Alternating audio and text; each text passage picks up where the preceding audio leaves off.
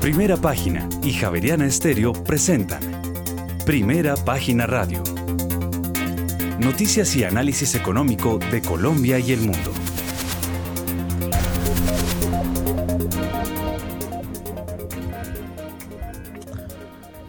Muy buenos días, son las 6 de la mañana y dos minutos. Les damos la bienvenida a una nueva emisión de Primera Página Radio. En este jueves 23 de febrero del año 2023 tendremos todas las noticias y el análisis económico de Bogotá, Colombia y el mundo hasta pasadas las 8 de la mañana. Bajo la dirección de Héctor Hernández y Héctor Mario Rodríguez, hoy presentamos las tasas de todas las referencias de los test en pesos subastados presentaron aumentos más que significativos este miércoles y volvieron a superar el 13%.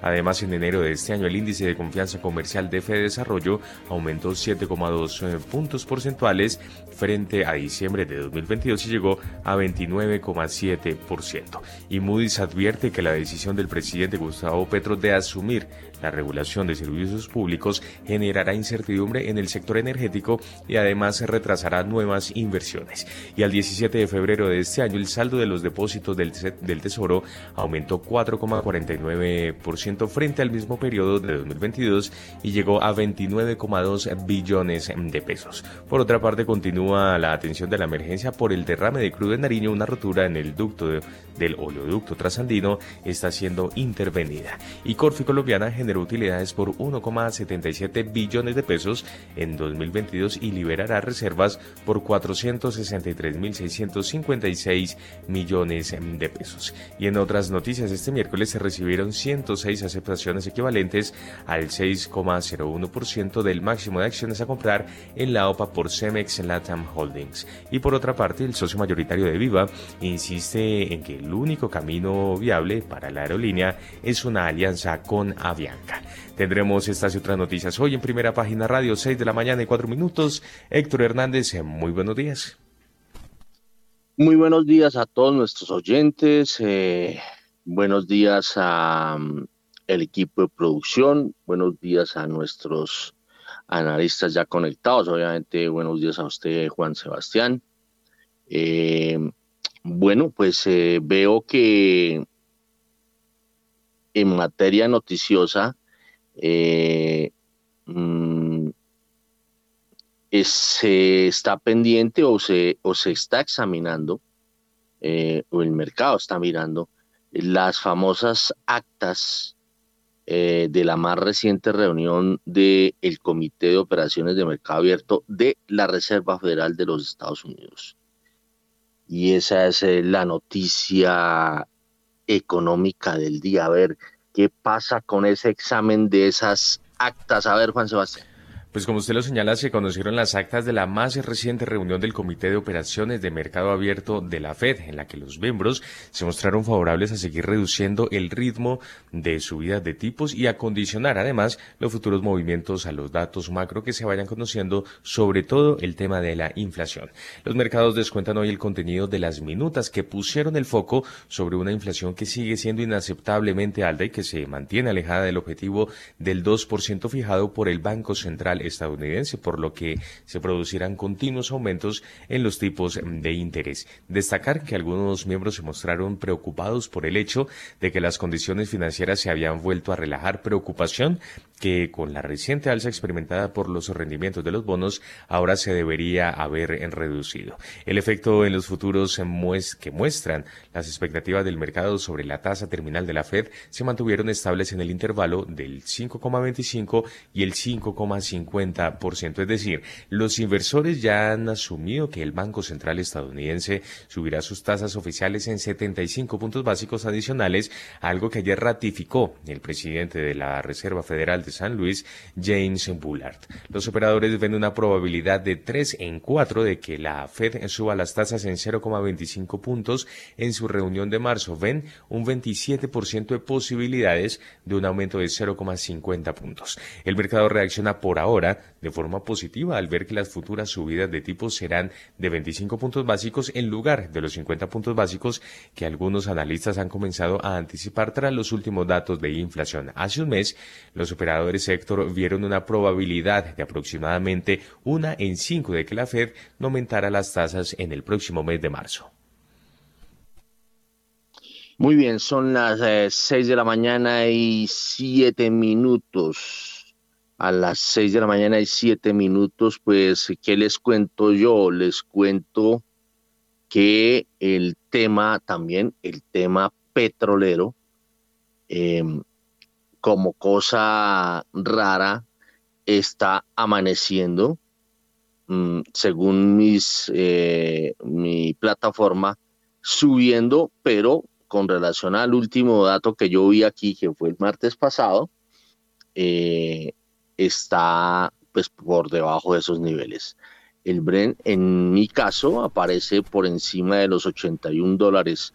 ¿Cómo andan las cifras del petróleo para usted, Juan Sebastián? Pues hasta ahora el petróleo se mueve en verde, los precios suben tras la mayor pérdida en un solo día, la de ayer, en siete semanas. Crece además la preocupación de que las tasas de interés más altas limitarán la actividad económica y por lo tanto impulsarán la demanda. Además, los datos del Instituto Americano del Petróleo mostraron que las existencias del petróleo de Estados Unidos aumentaron casi 10 millones de barriles la semana pasada, lo que provocó algunas preocupaciones de los inversores sobre la demanda del mayor consumidor del mundo. Los inventarios ahora han subido cada semana desde mediados de diciembre. En este momento el petróleo de referencia Brent llega a 81 dólares con 32 centavos el barril, sube 0,89%, mientras que el WTI se recupera 0,95% y ya llega a los 74 dólares con 65 centavos el barril. Bueno, son las eh, seis de la mañana y nueve minutos. A ver, eh, miremos el tema petrolero. Julio César Herrera. Julio César, muy buenos días. Muy buenos días, Héctor. Buenos días a Juan Sebastián, Valentina, los analistas, compañeros y los apreciados oyentes. Es interesante ver el tema petrolero hoy, día jueves. Eh, podemos decir que la, la demanda sigue fuerte eh, es una demanda que se sostiene, no tenemos evidencia de debilitamiento. La oferta eh, prácticamente liderada por Rusia y su capacidad de colocar crudo en el mercado, aún no vemos un crecimiento eh, en el crudo ruso siendo colocado en la parte de China, países asiáticos. Marzo va a ser el mes de prueba. Pero lo que sí vemos es lo que usted mencionaba, Héctor y Juan Sebastián, y es un efecto temporal que nos costó 3 dólares con 50, como usted bien lo dijo, estábamos pasando los 85 dólares por barril en calidad Brent a principios de semana.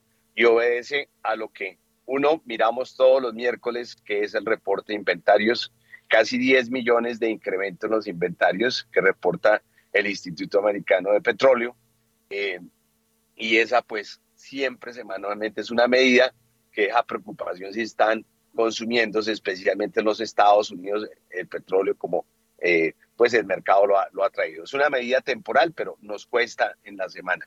La eh, otra eh, razón es lo que usted también mencionó, esas minutas de la Fed, cuando se leen, cuando se observan, los analistas y los traders lo leen como que sí hay preocupación de una eh, un detenimiento la economía americana, que sabemos que no va a ser un detenimiento fuerte, pero que sí podría afectar la, eh, el consumo, o sea, la demanda de crudo, y de ahí que pues eso más o menos nos cuesta como un dólar por barril.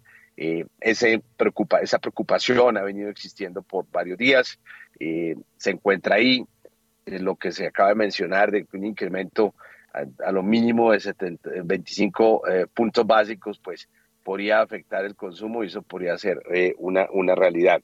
Datos eh, que interesan, mire, me gusta mirar siempre a, a, la Reserva Estratégica Americana. Ayer estábamos en 371.6 millones de barriles.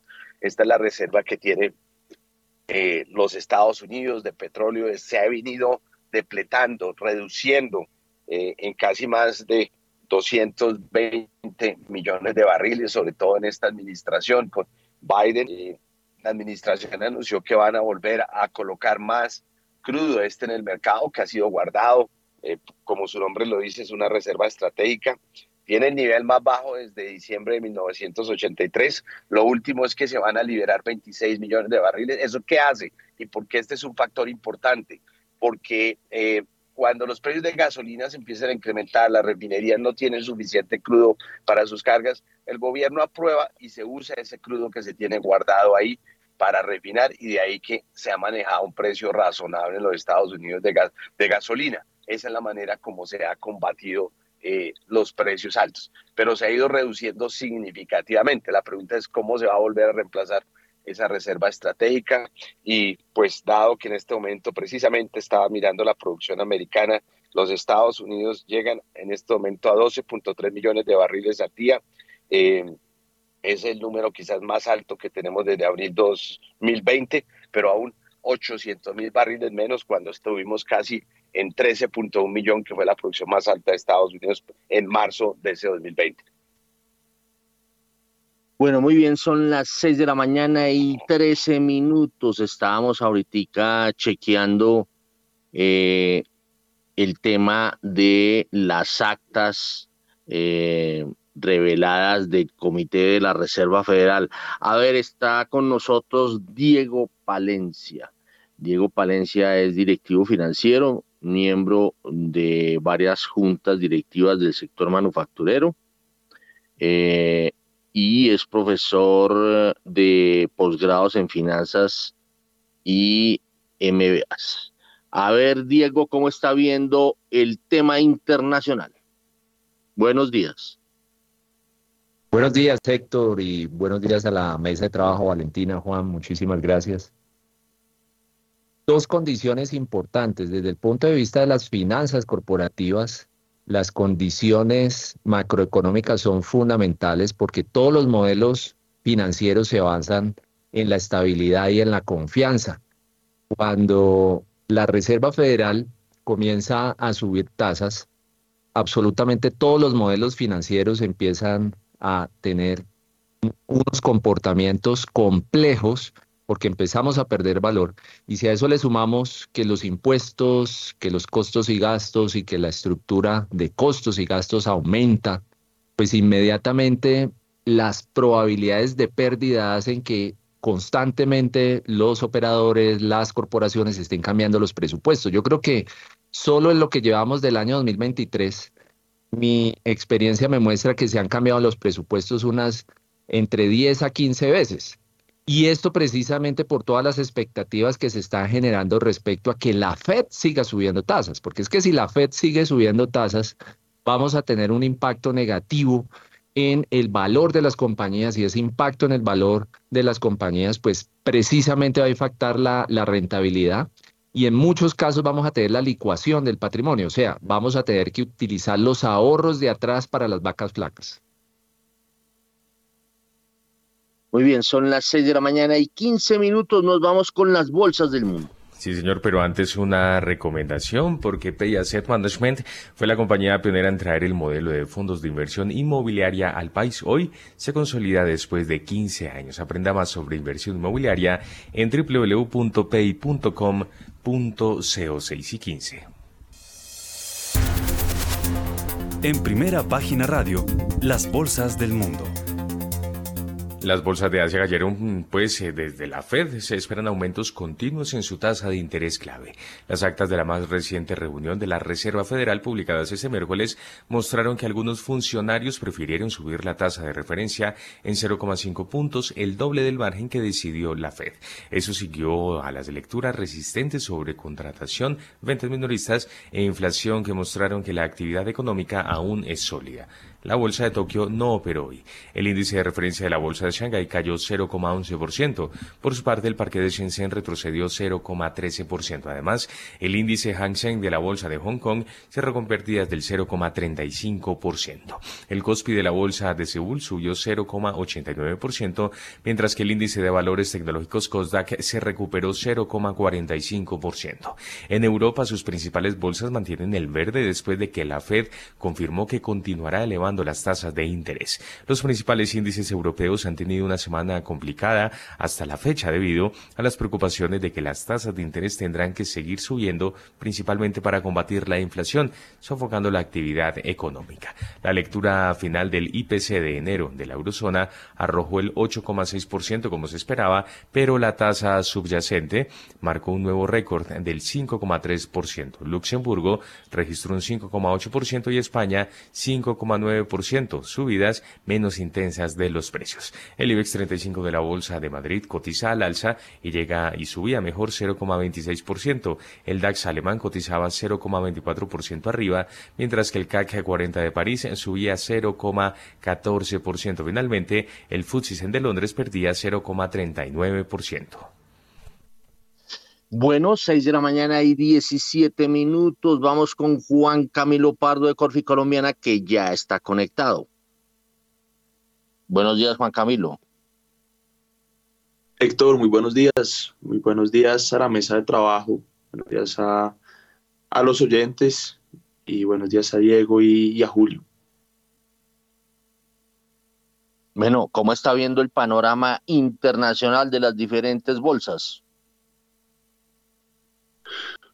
Bueno, Héctor, como, como lo ha venido comentando Juan Sebastián y como lo comentó Diego, quizás eh, la política monetaria es el principal factor que está guiando el rumbo en un mundo de presiones inflacionarias, a pesar de que estas presiones inflacionarias hayan empezado a desacelerarse en la mayoría de economías, al menos avanzadas durante los últimos meses. Cuando uno se fija en el promedio de las últimas dos décadas, la inflación de estos países todavía se ubica por encima de ese promedio. Entonces acá surgen tres interrogantes. El ritmo de la subida de las tasas, que ayer las minutas de la Reserva Federal dieron a entender que puede ser un poco más fuerte de lo que anticipaban hace unos meses. La tasa pivot o la tasa máxima a la que llegará la política monetaria y la persistencia que esa tasa pivot se mantendrá en esos niveles máximos. Digamos que cuando uno se fija en los tres principales, digamos, agentes de pronosticadores de, esa tasa de interés, al menos está hablando de la Reserva Federal, uno se da cuenta que ya el mercado le está empezando a creer a, la Reserva Federal. Antes existía una puja en donde el mercado creía que no iba a subir tanto y que no las iba a mantener estables en ese rango durante tanto tiempo. Ahora el mercado ya le está empezando a creer cuando uno se fija en la cifra de los futuros, se da cuenta que el mercado cree que la tasa pivot llegará al 5,5% y que empezará a recortar hacia finales del, del año 2023. Eh, la Reserva Federal, lo que dijo ayer en notas, es que aún la inflación es alta, a pesar de que ha habido una desaceleración eh, medianamente importante. Ellos creen, según el dot plot que, que producen, que la tasa pivot estará en el 5,25% y permanecerá estable por todo el año 2023 y cuando uno se fija en los pronósticos de ciertos analistas como Goldman Sachs, como JP Morgan, o sea, uno se puede dar cuenta que durante las últimas semanas también ha aumentado la proyección sobre tasas de interés al rango entre el 5,25 y 5,5%. Entonces quizás la Reserva Federal ya está ganando un poco más de confianza tanto en el mercado como dentro de los analistas en que va a ser, eh, digamos, va a continuar el ritmo de subida de tasas y quizás la lleve al nivel del, del 5,5%. Y estas preguntas sobre el ritmo, el pivot y la persistencia eh, han tenido y pues claramente tendrán incidencia sobre los mercados de renta fija, sobre los mercados de renta variable, como lo comentaba eh, Diego, sobre los mercados de, de divisas. Y a pesar de que la inflación ha cedido, aún el empleo permanece supremamente fuerte. Eh, hay algunos analistas que dicen que pudo haber ocurrido un cambio estructural en la pandemia en donde algunos decidieron jubilarse, algunos decidieron simplemente salir del mercado laboral y eso implica que la oferta de trabajadores sea mucho menor para la demanda dada. El ratio de vacantes aún es supremamente amplio, es decir, hay más o menos dos vacantes por cada desempleado y el desempleo se encuentra en, mínimos históricos. Entonces, realmente los datos sobre desempleo son muy bien, algo que favorece a la FED dado su mandato dual.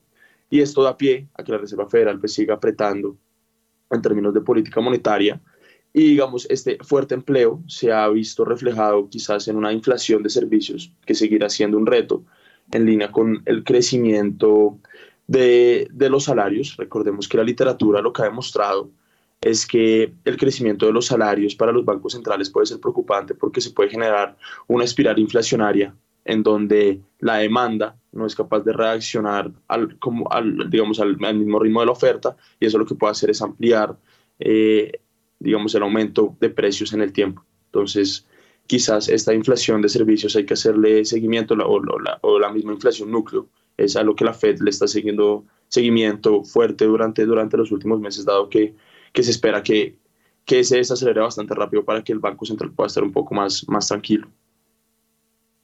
6 de la mañana y 22 minutos a las 6 y 22. Vámonos con las bolsas latinoamericanas. Sí, señor, y antes una recomendación porque Banco Credit Financiera está evolucionando y ahora es Ban 100. Aunque hoy se vean diferentes, siguen manteniendo su esencia y reafirmando su compromiso de trabajar por lo que los motiva cada día. Acompañar a sus clientes a cumplir sus metas. Conozca sobre sus alternativas de inversión y mucho más en www.ban100.com Van 100 al 100 contigo, siempre vigilado. Superintendencia Financiera de Colombia, 6 y 23. Las bolsas latinoamericanas en primera página radio. Este miércoles las pizarras dentro de Wall Street terminaron mayormente en rojo después de que las minutas de la Reserva Federal advirtieron que los riesgos de inflación persisten y seguirán siendo un factor clave en sus próximas reuniones de política monetaria. Las bajas las lideró el industrial Dow Jones con un 0,26% y el Standard Poor's 500 que se dio 0,16%, mientras que el tecnológico Nasdaq 100 fue el único en sumar 0,13%. La Bolsa de Comercio de Buenos Aires regresó de las festividades del carnaval y el índice Standard Poor's Merval perdió 1,71%. El índice Bovespa de la Bolsa de Valores de Sao Paulo cayó 1,85% en una jornada reducida tras el regreso después del carnaval. El índice de precios y cotizaciones de la Bolsa Mexicana de Valores perdió 0,11%. El índice MSCI Colcap de la Bolsa de Valores de Colombia retrocedió 0,61%. El índice IPSA de la Bolsa de Santiago de Chile cerró con una leve bajada del 0,06% y finalmente el índice general de la Bolsa de Valores de Lima se devolvió 0,73%. Diego Palencia, el vecindario, ¿cómo lo está viendo?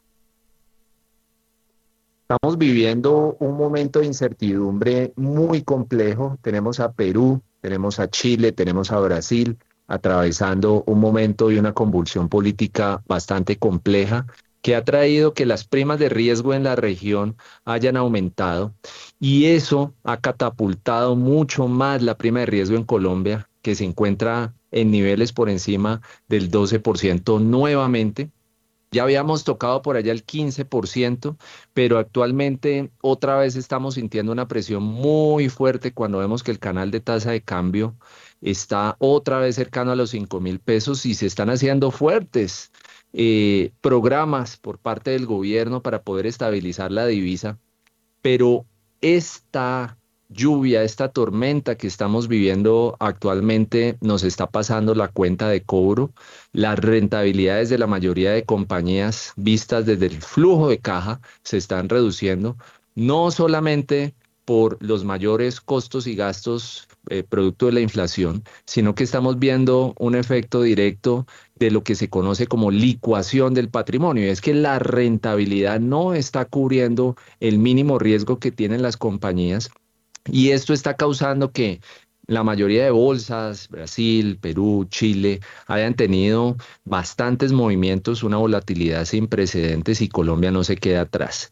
Y el efecto tangible o el efecto empírico que empezamos a ver es la reducción ostensible de la liquidez en los mercados. Hoy en día en la bolsa de Colombia, por ejemplo, estamos viendo que los inversionistas internacionales han reducido muchísimo su exposición, han cambiado la mayoría de índices internacionales, han salido acciones muy importantes que antes tenían una liquidez muy, muy, muy relevante. Y eso ha hecho que empresas como Argos eh, comiencen programas de recompra, Celsius empiece programas de recompra, porque precisamente cuando se pierde liquidez hay que salir y, levantar la mano y decir, eh, la mayoría de emisores, aquí estoy y aquí voy a defender estos precios en un momento de riesgo e incertidumbre tan alto. Muy bien, son las 6 de la mañana y 26 minutos. Vámonos con los datos de la Bolsa de Colombia. Sí, señor. Y antes una recomendación porque atención a los amantes de los autos porque les traemos una noticia increíble.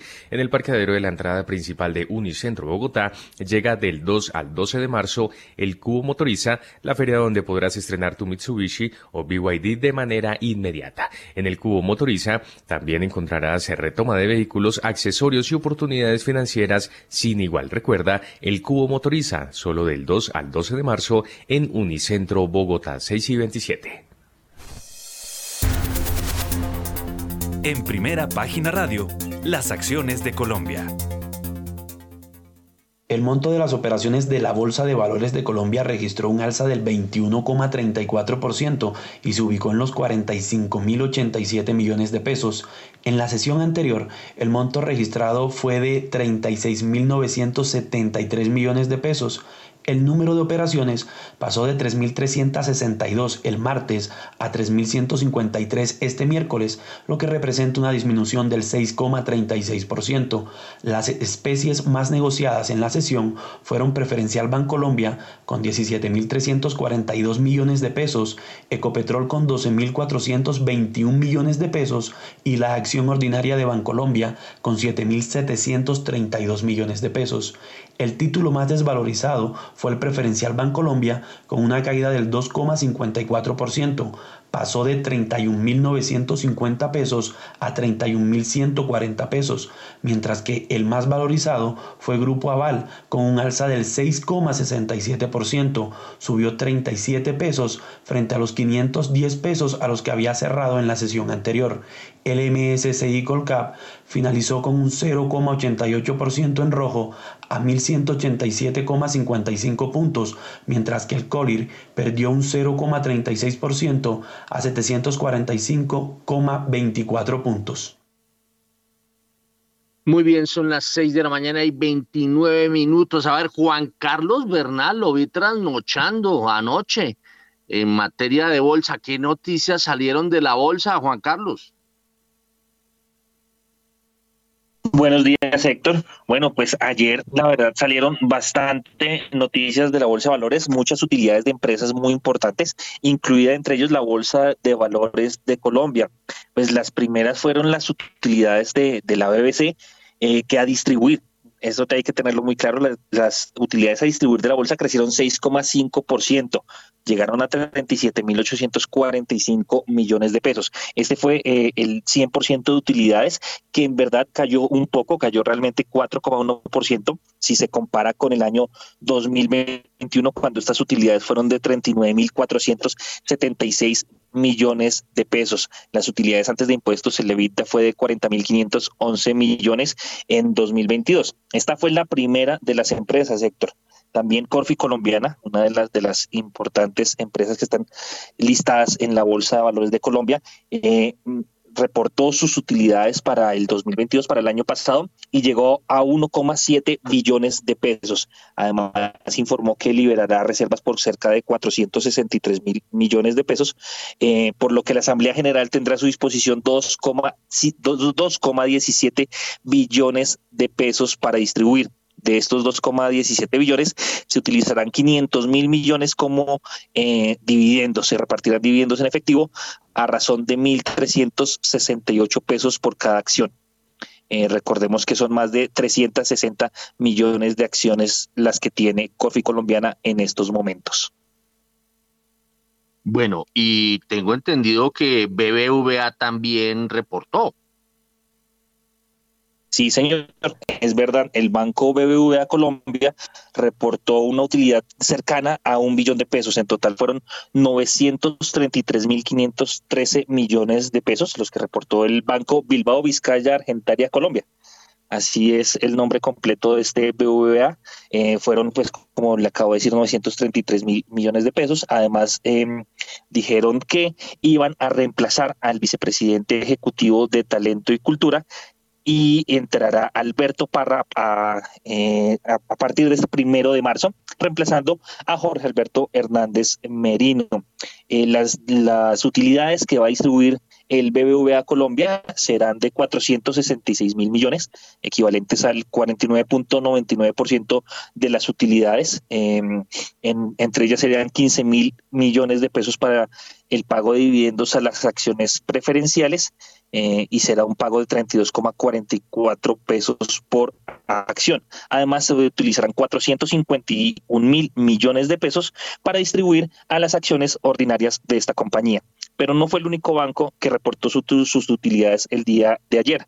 También Citibank Oiga, Juanca, Colombia dijo que había llegado. Juan Carlos, Juan Carlos, eh, una cosita. Mm, vámonos, vamos rápidamente, enumeremos lo de las utilidades y eso, porque tenemos una invitada muy especial. Ah, bueno, sí, señor. Entonces, eh, Citibank llegó a los 400 mil millones de utilidades. Mi banco logró utilidades por 19.913 millones de pesos y Colombia, lo, y Colombina, eh, perdón, llegó a, las utilidades por 156 mil millones de pesos este año. Esos fueron los principales eh, emisores de la Bolsa de Valores de Colombia, tanto emisores como emisores de bonos en renta variable y renta fija, que ayer reportaron sus utilidades de 2022. Bueno, son las 6 de la mañana y 33 minutos a las 6 y 33. Oiga, rápidamente, Juan Sebastián, para cumplir con nuestra agenda, ¿cuáles son las referencias de la jornada para hoy?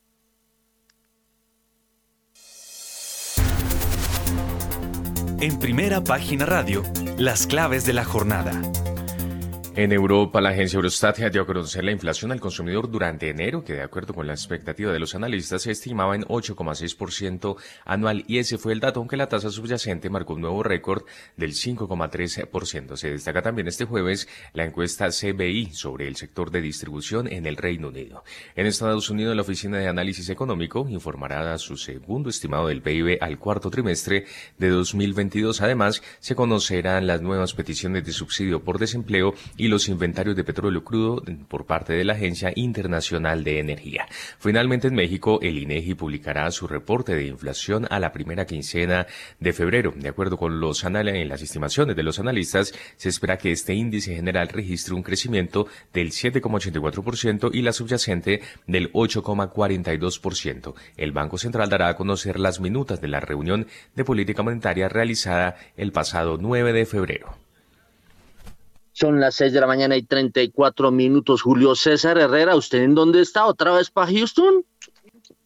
de regreso a casa, Héctor, tratando de abordar para Houston. Sí, señor, ya es hora. Bueno, eh, muy rápidamente, una cosa puntual. ¿De hoy qué espera en materia petrolera? Héctor, eh, vamos a seguir teniendo volatilidad. Es posible que veamos el Bren llegar cerca a 80. Y a partir de hoy pues va a rebotar hacia arriba. Tiene que pasar este tema del el impacto de los eh, incrementos en los inventarios y todo este tema de la FED también. Pero pues yo creo que llegaremos mañana viernes a, en subida un poco, pero no pasaremos el 83 dólares por barril.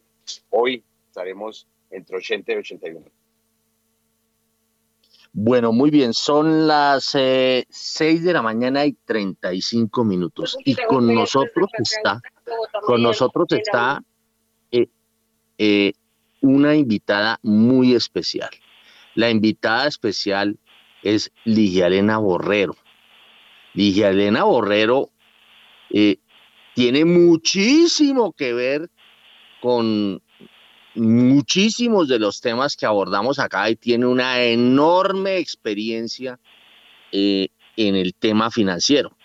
Porque imagínense, Ligia Elena eh, está conectada con el mundo financiero, no voy a decir desde qué año, pero desde cuando existía la Comisión Nacional de Valores. Eh, ella hizo parte del equipo técnico de la comisión. Fue, ella es abogada y socioeconomista de acá, de la Universidad Javeriana, especializada en Derecho de Sociedades, en Derecho Civil y, en Seguridad Social, esto en España. Y em, en, en Derecho de Sociedades aquí en la Universidad Javeriana. Y fue, yo me acuerdo, para nosotros era muy importante la superintendencia de valores. Con Héctor Mario Rodríguez visitábamos permanentemente la superintendencia de valores.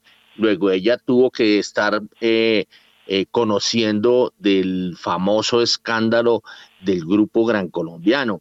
Eh, y posteriormente, pues imagínense todos los líos que se han presentado, pero también fue, ah, bueno, alcanzó a ser superintendente bancaria. Acuérdense que anteriormente la superintendencia financiera se llamaba superintendencia bancaria. Fue eh, superintendente delegada de la Superintendencia Financiera para pensiones y fiduciarias.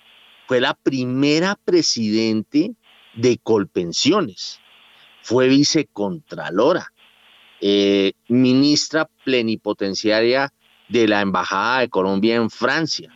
Eh, mm, bueno, mejor dicho, ha tenido cargos presidente de fiduciaria, asesora del ministro de Hacienda y hoy en día es la directora jurídica de la Federación Nacional de Cafeteros. Y la queremos invitar a ella, o la hemos eh, eh, conectado a ella, porque em, se ha hablado mucho del tema de la reforma pensional. Y a mí me gustaría que más que mirar eh, una reforma, además que no se conoce mucho, se, ha debatido mucho, se ha diagnosticado mucho el problema de la, de la reforma pensional o de las necesidades que tiene el actual eh, sistema o los actuales sistemas de pensiones, pero a mí me gustaría irme bien lejos para tratar de uno de entender cómo es esto de las pensiones. Primero que todo, quiero saludar a la doctora Ligia Elena Borrero. Muy buenos días. Buenos días, Héctor, a usted y a su audiencia. Bueno, mm, nos toca aquí echar mano de, lo que se llama la docencia. Estamos, hagamos de cuenta que estamos acá en la Universidad Javeriana y, en la Javeriana pues eh, vamos a darle clases a muchos de nuestros oyentes en materia pensional. ¿Cómo eran las pensiones, hablemos por allá de los años 70 y 60, para poder entender eh, esa reforma pensional que hubo a comienzos de los 90? Pues mire, eh, el tema pensional estaba asociado eh, en nuestro derecho desde inclusive antes de la existencia del seguro social, eh, asociada a un servicio público. Por ejemplo, la primera caja pensional que hubo fue Caprecom para las telecomunicaciones en 1913. Después, para los empleados públicos nacionales, existió la parte pensional de Cajanal. Cada una de estas cajas tenía su parte sanitaria, que era para la parte de salud, y la parte pensional para cubrir los riesgos de vejez. Eh, también teníamos eh, eh, para el, todos los, el tema de los maestros, el tema de las fuerzas militares y en, en el territorio existía otro tanto.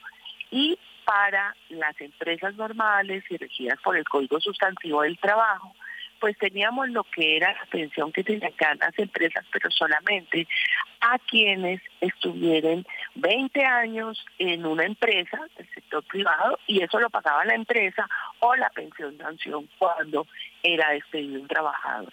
Ese era el cubrimiento de la vejez, como ve, muy, muy disperso. A medida que fue entrando el Seguro Social teniendo cobertura en el país, permitió que los trabajadores del sector privado y algunos del sector público pudieran transferir el riesgo de la vejez en estas cajas aseguradoras, donde se cubría y la descubrimiento de sobrevivencia para los cónyuges superficies. Pero obviamente la historia de las pensiones viene, era, eh, los primeros que tenían eran los militares para cubrir eh, las pensiones a, a, los, a la familia de los soldados, cuando iban a la guerra y poder cubrir a esas viudas. Y obviamente nuestros temas pensionales vienen con mucha influencia de, eh, de Alemania eh, y, de, y de Inglaterra y empezó en el siglo XX, a comienzos toda la mitad, a empezar ese cubrimiento. Entonces teníamos muchas cajas regionales muchas cajas, cada universidad empezó a tener su caja para cada uno de los docentes. Entonces, por eso es que uno ve eh, que existía la de la Universidad Nacional, la de Tolima, la de Cauca, la de Antioquia, etcétera. También tenían, como les decía yo, la cobertura que tenían eh, los, los maestros, no solamente a nivel nacional, sino a nivel territorial eh, por eso hay maestros que eh, podían llegar a tener tres pensiones, la nacional, la distrital, por ejemplo, y una que se llamaba la pensión gracia, que existió hasta no hace pocos años. Entonces teníamos una gran dispersión, pero eran un, era el esquema de aseguramiento cuyo seguro eh, cubría la empresa pública o privada eh, en los temas que hemos dicho. Las había entonces también esas pensiones que derivaban de convenciones colectivas que cada empresa tenía. Pues ahí teníamos la de los acueductos, la de las licoreras, eh, la de las empresas de eh, servicios nacionales, las de aseo, basura, etcétera, ferrocarriles nacionales. Oiga, una, una cosita, pero tengo entendido que las empresas anteriormente, cuando uno trabajaba en una empresa, quien respondía por la pensión era la empresa en su totalidad, ¿o no? Claro, pero si cumplía 20 años o si no tenía 10 años, si una persona trabajaba eh, estoy hablando antes de que viniera la IC, ¿no? Entonces, una persona, eran los que trabajan en la empresa, y perdón que le hable, hable de, de, nombres, pero es que son que trabaja 20 años en, en Bavaria, el que trabaja 20 años en el Banco de la República, el que trabajaba 20 años en, eh, eh, en, la Federación de, de Cafeteros. Entonces tenían sus pensiones en J. Glodman, en Croydon, etcétera. Entonces, claro, la tragedia era cuando se iniciaban esas empresas, pues, dígame usted, ¿qué pasaba con los pensionados? Entonces eran todos esos líos de pensionados que quedaban sin cobertura. Yo recuerdo un caso famoso que a mí me tocó en el caso de Croydon, donde prácticamente eh, eh, o en la fábrica de muñecos de Colombia donde quedaban eran tenis o pedazos de, de moldes del muñeco eh, para, reconocerle a los a, los acreedores tanto eh, eh, trabajadores como como de, como financieros. Bueno, ¿y cuándo nace el Seguro Social? No, el Seguro Social pues tiene una historia que empieza de cobertura con, todo. viene desde el año 67, pero el, acuérdense que el Seguro Social no empezó a tener cobertura eh, en todo el país de uno.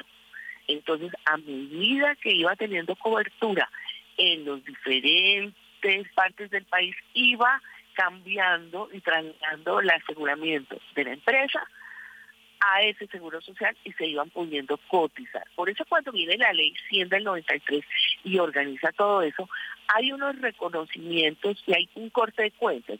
aquí en adelante, todos los trabajadores tienen que cotizar al sistema. Y el sistema está dado por, el por dos regímenes. El, el régimen de prima media o de reparto a cargo del Seguro Social y el régimen de ahorro individual a cargo de los fondos privados de pensiones que se constituirán y que se venían constituidos desde la ley 50 para el tema de o sea, un par de años atrás. Entonces, ¿qué pasa? Llegó, llegó, entonces es importante como trazar esa raya en la ley 100, porque la ley 100, una de sus características es que organiza el sistema. Claro, teníamos pensiones, tenemos, teníamos y hoy tenemos pensiones que no hacen parte del sistema. Por eso es que cuando uno dice cuántos pensionados tiene Colombia, entonces hay que buscar los del sistema y los otros. ¿Cuáles son los otros? Pues fuerzas militares, maestros y casas territoriales. Entonces, pero la hace el sistema. El sistema prácticamente queda a cargo uno dice, la gran, en ese momento la gran caja que queda abierta para que el que empiece a trabajar y empiece a cotizar lo reciba, es, era el Seguro Social, en la parte de pensiones. Recuerde que es que el Seguro Social, como Cajanal, como Capricorn, etcétera, tenían el negocio de pensiones y el negocio de salud y el negocio de riesgos profesionales en ese entonces. Eran los tres en el Seguro Social, y recordemos historia, la parte de pensiones se vuelve como pensiones. La parte de salud, la nueva EPS, donde cambia la naturaleza con las cajas, eh, con las cajas de compensación. Y el de riesgos laborales se vuelve positiva, la, aseguradora positiva que es de la previsora. Entonces, bueno, tenemos, tenemos, teníamos el negocio del seguro social y volvamos a pensiones. Entonces, la gran caja que quedó abierta, cuando no dice abierta es porque quien empezaba a trabajar o podía recibir nuevos afiliados se llamaba el, se llamaba el Seguro Social. Porque existieron en ese mismo momento, dijo la ley 100, cada oh, estoy hablando para pensiones, para que no, por, por los otros negocios no. Pues cada Caprecom, pensiones de Antioquia, la Caja de Previsión del Congreso, en ese entonces Caja Cauca. ¿Qué pasó? En, el terreno, pero las otras que yo les menciono se cerraron. No podían recibir nuevos afiliados. Se quedaba con las que ya tenían, con los afiliados que ya tenían.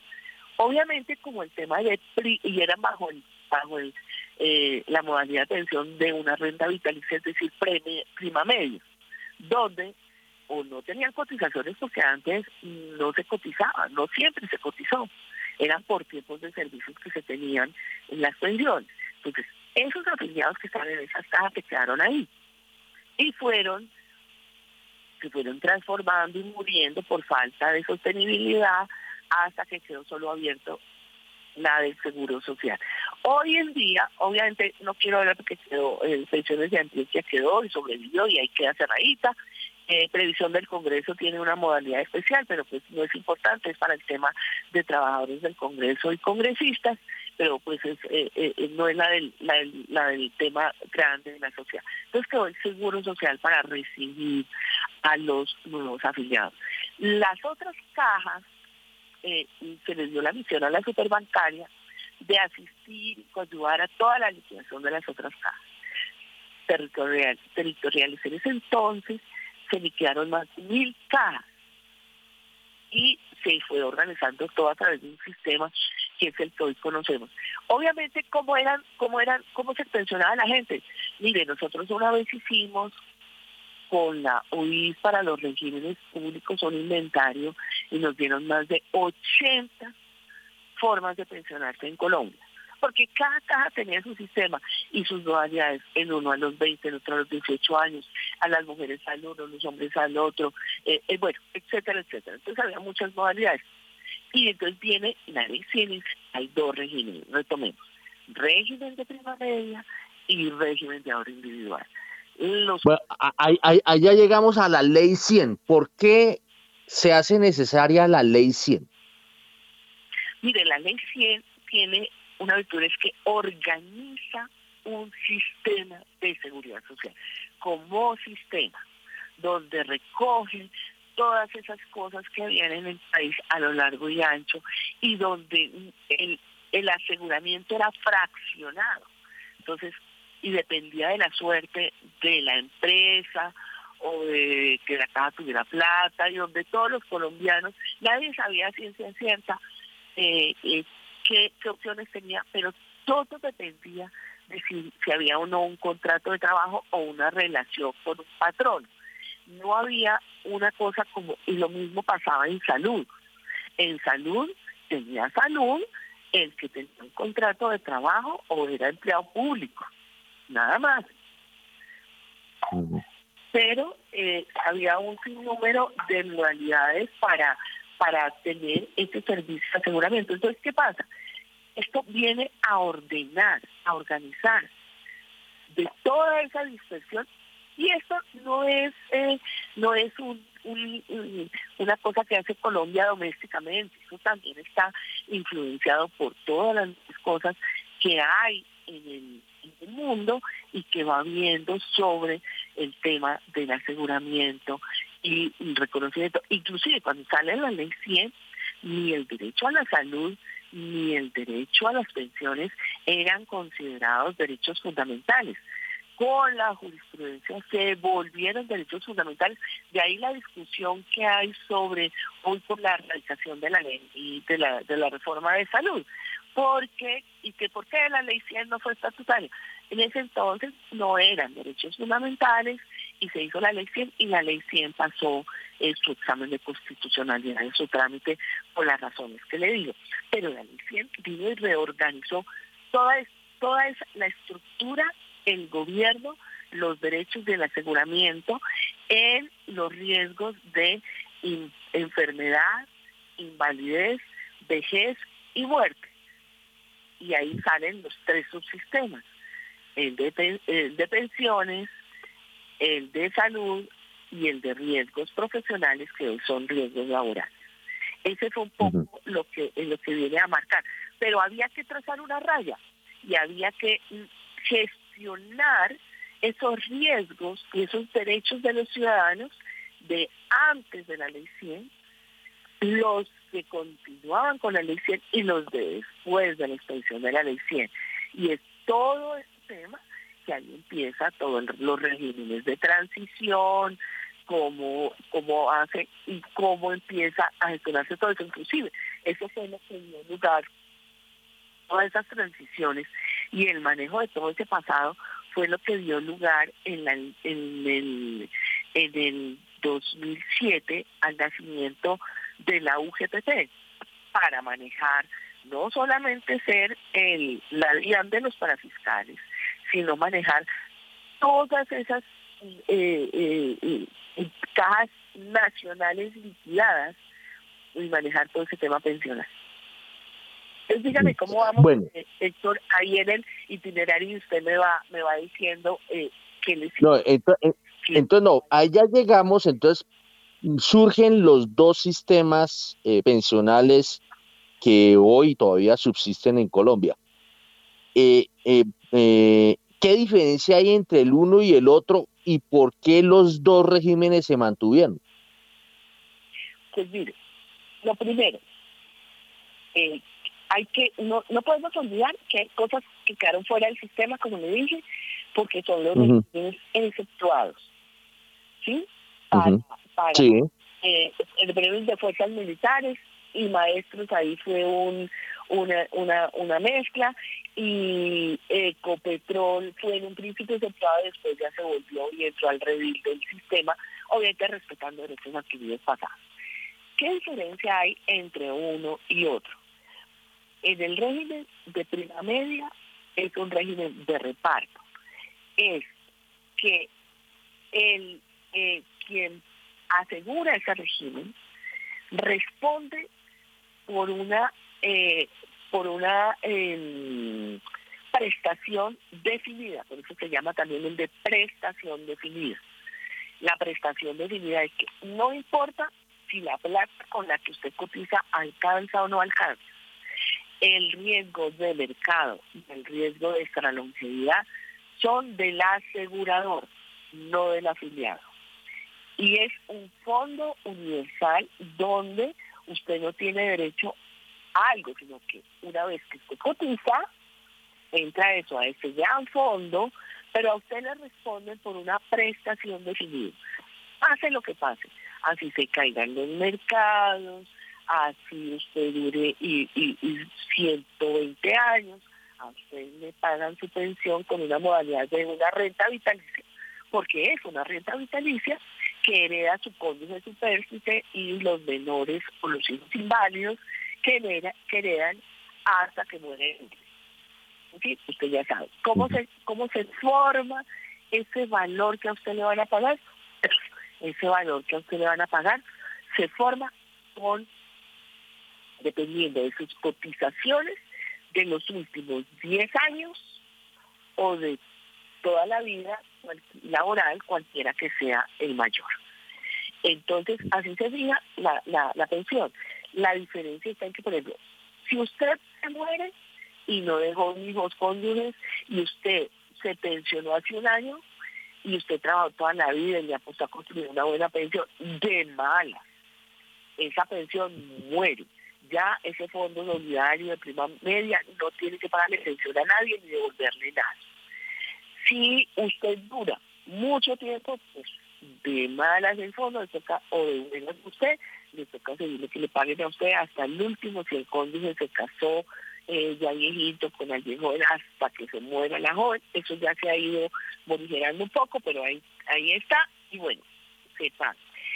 Y cuando realmente la gente empieza, eh, por ejemplo, eh, caso, usted eh, usted tuvo muy buenos puestos joven, fue madre y a los 40 entró como el verano, malo, no conseguía puesto, empezó a cotizar por un salario mínimo y de los 52 a 62 años, usted solo cotizó por un salario mínimo cuando usted se, pensionó con 1.800 semanas, el mínimo era 1.300, pero usted trabajó un jurgo, pero en los últimos 10 años usted no tuvo la buena suerte, buenos empleos, usted se pensiona con un salario mínimo porque usted construyó el monto de su pensión, de su prestación de vida en los últimos 10 años. Y ahí, bueno, dice, estoy como eh, eh, eh, haciendo así como cortes, alguien me podrá decir, no, pero recuerdo que también puede ser el promedio el que sea más favorable. Es como para que me entiendan las diferencias que lo estoy poniendo como extremos para que se puedan notar que son, como, como, Entonces, ese, ese es el régimen de prima media o prestación definida. Por supuesto, responder a eso, como implica que las cotizaciones no alcanzan para pagar una pensión porque usted haga unas cuentas de servilleta. Usted antes se cotizaba el 6% para las tres, para todos los riesgos, después eh, el 10, eso fue subiendo al 12, eh, 16%. Se cotiza el 16% de su ingreso base de cotización, que no es el 100% de su ingreso laboral, porque por ejemplo por las vacaciones no se cotiza. Entonces usted cotiza el 16% ponga en sus cuentas de servilleta 16% durante 20 años. Digamos que 1.300 semanas son más de 20, pero pongamos para que sea fácil. 16% eh, por 20 años y usted después de que le eh, y, eso le da a usted una pensión, o sea, usted cotiza el 16% de su salario, su ingreso base de Entonces, el 16 y usted 20 años y usted va a recibir el 80, entre el 60 y el 80% de su salario durante, si dura vivo, 25 años en promedio después. Eso no te da. Ahí hay un gap que, pues ese es el subsidio de eh, que pone que, que pone el que asegura esa pensión de prestación definida. En el régimen de ahorro individual, antes, bueno, antes de que nos vayamos al régimen de ahorro individual, vámonos al corte de comerciales porque son las 6 y 59. Inmediatamente, perdón, sin comerciales, nos vamos al corte de las 7 sin comerciales y regresamos inmediatamente con la doctora Ligia Elena Borrero, quien está tratándonos de explicar toda esta cosa de los regímenes, regímenes pensionales. Siete en punto.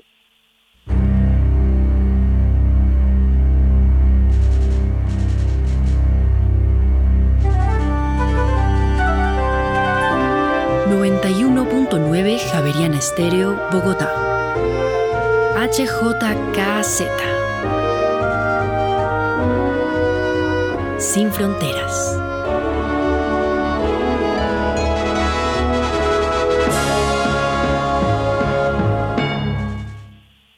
Bueno, son las siete en punto y estamos con la doctora eh, Ligia Elena Borrero. Ella durante mucho tiempo estuvo trabajando en el tema pensional en la Superintendencia Financiera.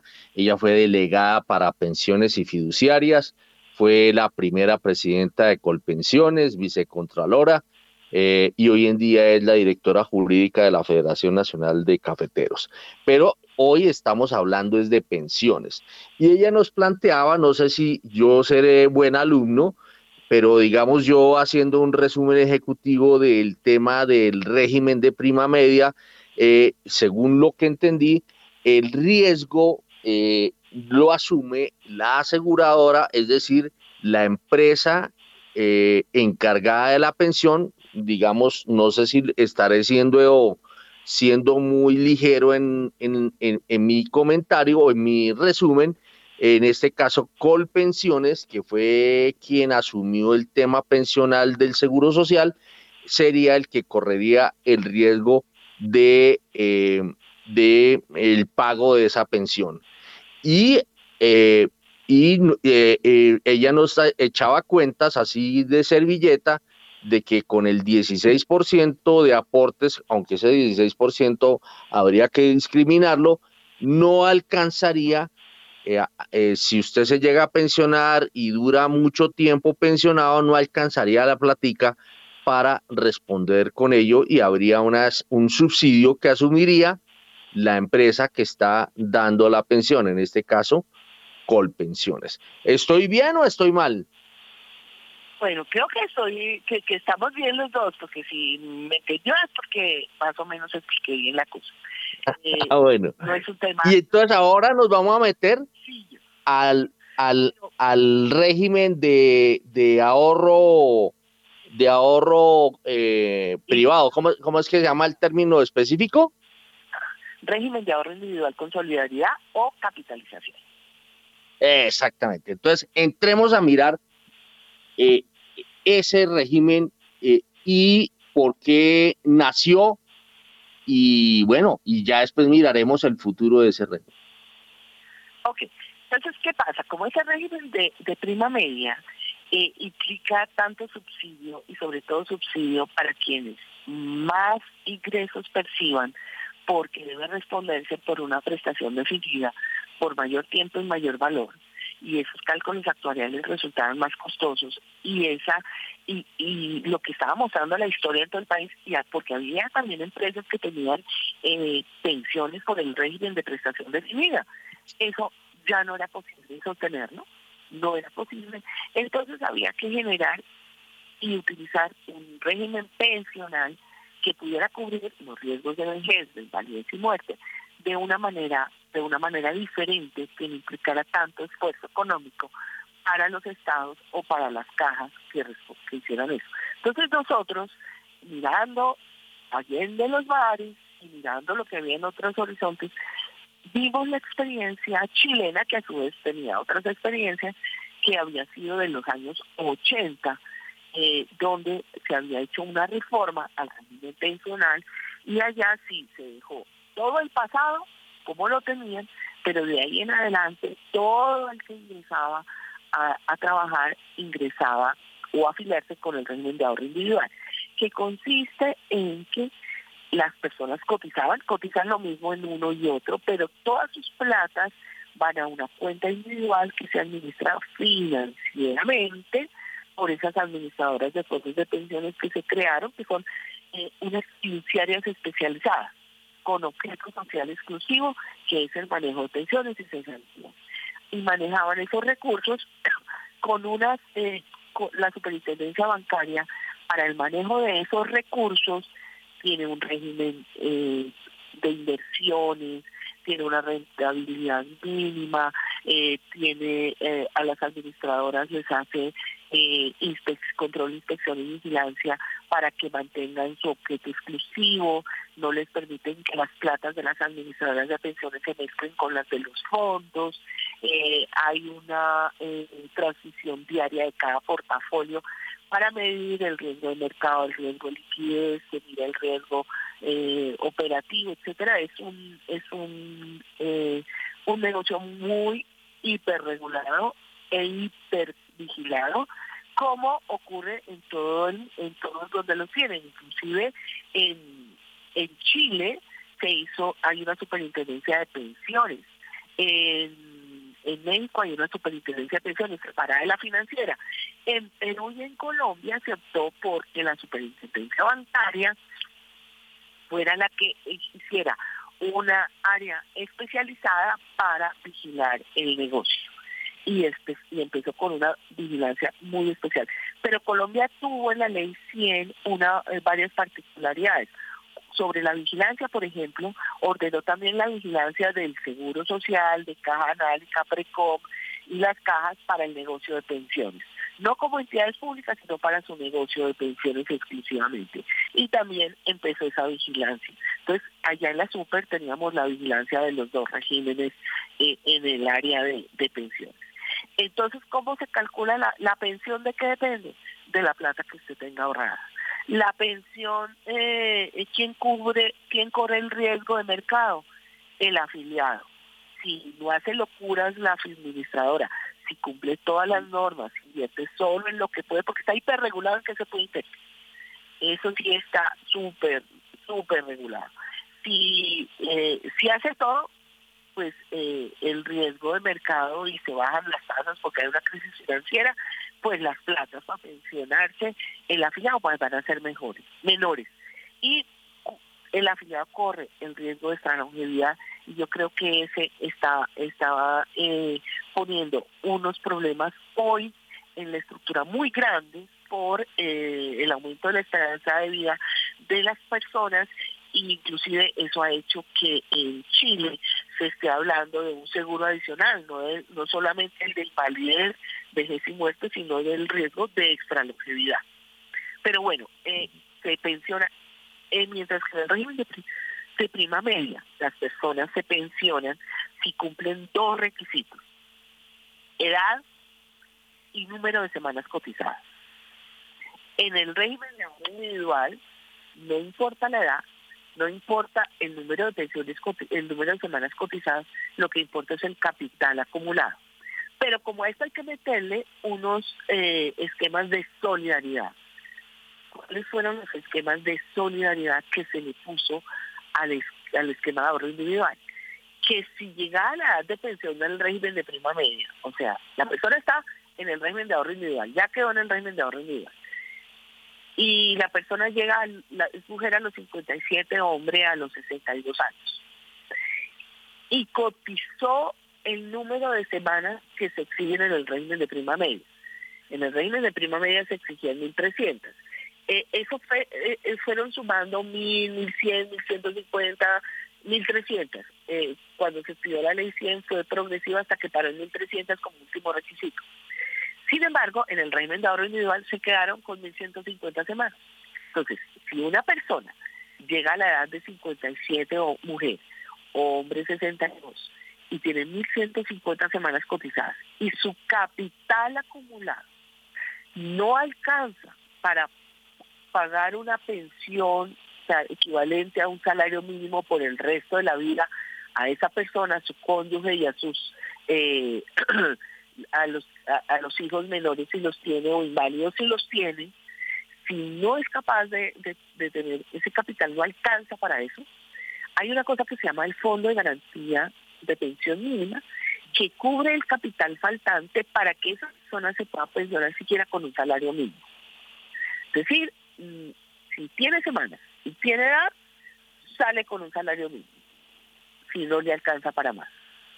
¿Qué otras diferencias tiene ese régimen de ahorro individual?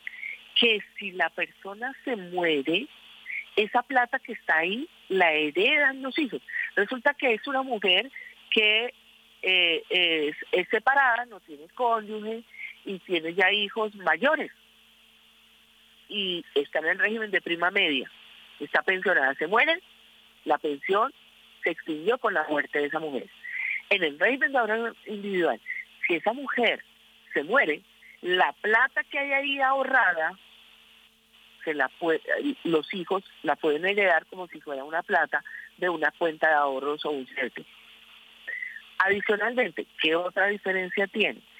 Que eh, si no cumple edad y pensión, ponga en los dos regímenes, la persona, no toda persona que está en pensiones se pensiona. Y eso es algo que la gente tiene que entenderlo si a la persona tiene 800 semanas, ya tiene 60 años, a esa persona le faltan, para llegar a las 1300, le faltan 500 semanas. 500 semanas son 10 años. Esa persona entonces va a decir, ah, no, pero yo estoy en contenciones tranquila. No, esa persona no se va a pensionar. Y lo que le van a entregar cuando se retire se llama una cosa que se llama indemnización sustitutiva, que son sus aportes indexados. Eso es muy poquita plata. Entonces, en cambio, en el régimen de ahorro individual, si la persona no tiene, tiene la edad, no tiene las semanas, tiene las mismas 800 semanas, pues todos sus aportes se los devuelven con los rendimientos, que es un poco más. Pero en uno y otro caso, a mí me parece que es una promesa incumplida de vida, porque es que la gente ahorra todos los meses, cotiza todos los meses, porque si tiene la esperanza de que cuando llegue a, viejo, pues si se retira, se va a ir con pensión. Yo yo conozco mucha gente que dice, ya cumplí la pensión, voy a reclamar mi pensión. pero usted ya miró cuántas semanas tiene, usted, no, usted tiene que trabajar 10 años más, 5 años más, ¿cómo así? Pero si ya cumplí la edad, pero si a mí me dijeron, pero si yo esto, pero si yo aquello. Entonces, salir a una edad X, con la, cuando a uno lo han educado para que va a tener una pensión, pero no ahorra lo suficiente para ello, no, es una promesa incumplida de un sistema. ¿Por qué no quedaron los dos? Pues yo creo que es el, precio de, pasar una reforma de estas por el Congreso, porque nosotros nos íbamos a una reforma eh, muy parecida a lo que había en Chile, eh, que fuera de ahí para adelante, y en todas las negociaciones lo que quedó eh, en, nuestra democracia es, no, pues que las personas elijan uno u otro, que se respeten los, los derechos adquiridos, inclusive se que, quedó inicialmente en la ley 100 había posibilidad de cambiar cada tres años. Y eso, pues, imagínense, eso fue cuando no había sistemas e información, eso generó un, una cosa complicadísima para saber dónde estaba la gente. Nosotros encontramos, por eso tocó sacar un decreto para ponerle orden y decir, que creía que estaba acá, se queda acá, el que estaba allá está allá, porque la gente iba de un lado para otro, no sabía dónde cotizaba, a la gente le daba lo mismo, además como acuérdense que las cotizaciones las hacían las empresas y eso eran unas, no había la planilla todavía unificada, entonces todo el mundo pagaba, las empresas en sus áreas de recursos humanos pagaban donde podían, y eso pues no, no estaba preparado, pero eh, todos los sistemas van madurando y llevamos una maduración de un sistema durante 30 años donde han pasado muchas cosas, hemos aprendido mucho y hemos visualizado problemas que se han dado por cuenta del paso del tiempo y las situaciones que se han dado. Por ejemplo, los sistemas han tenido varias pasadas al tablero, que es lo que yo llamo. La primera pasada al tablero fue cuando el grueso de la población, eh, porque éramos, ¿por qué pudimos hacer eso? Y hago aquí un paréntesis, porque éramos una población joven. Con una población eh, ya vieja no se puede hacer esto, es un, es, es un, un suicidio financiero. Pero con una población joven es posible hacerlo. Entonces, teníamos muchas personas que se habían pasado al régimen de ahorro individual y no se habían dado cuenta que tenían que eran beneficiarios del régimen de transición. Es decir, o que se podían haber quedado en, eh, en el régimen que estaban y se hubieran pensionado más beneficiosamente. Y se pasaron al, al otro régimen. Cuando se dieron cuenta de eso, dijeron, Dios mío, ¿qué hice? ¿Cómo así que renuncian al régimen de transición? Porque obviamente los regímenes de antes eran más generosos y eran más generosos porque éramos poca gente. Eh, eh, yo yo digo, bueno, ¿y por qué prometieron en Alemania pensión a los 65 años a toda la población y por qué eso fue lo que vino acá? Pues claro, eso usted lo podía pro en 1870 usted lo podía proponer porque pues, porque nadie llegaba a los 65 años. Entonces, es muy distinto cuando se hace una promesa de, de cosas que se dan en la realidad sin haber sabido cuánto cuesta eso. Entonces, cuando la gente empezó a pensionarse y a llegar a esos deadlines, esos, eh, al cumplimiento de esos requisitos, pues entonces ahí empezaron a decir, esto no me cuadra, yo no debía haberme pasado. Y vienen todas esas demandas de toda la gente que perdió la transición para devolverse, ¿verdad? Del régimen de transición. Es decir, aquellas personas que al primero de abril del año 94, mujeres las tenían 35 años, hombres 40 y 15 años de servicios. Eso suena lejísimo, eso suena que era facilísimo, pero eso era un grueso de la población grande que cumplía esos requisitos y que si al haberlos cumplido tenía derecho al régimen de transición. Entonces esas personas empezaron a tutelar, a tutelar, estando en el régimen de ahorro individual, yo, como así, perdí la transición, a mí no me explicaron que yo tenía transición, entonces, ¿por qué? Y sí, ahí hubo una tanda de tutelas, hubo como una primer, primer llamada al tablero al sistema. Y vinieron y se trataron de hacer unas reformas y por eso vino el acto legislativo 01 del 2005 que corrigió una serie de cosas. Y fue cuando constitucionalizamos el tema que es, yo creo que es el único país que tuvo que constitucionalizar el tema de pensiones. Eso todo también tiene una historia y una explicación. ¿Por qué? Porque las leyes que se habían expedido para solucionar los temas fueron declaradas inconstitucionales.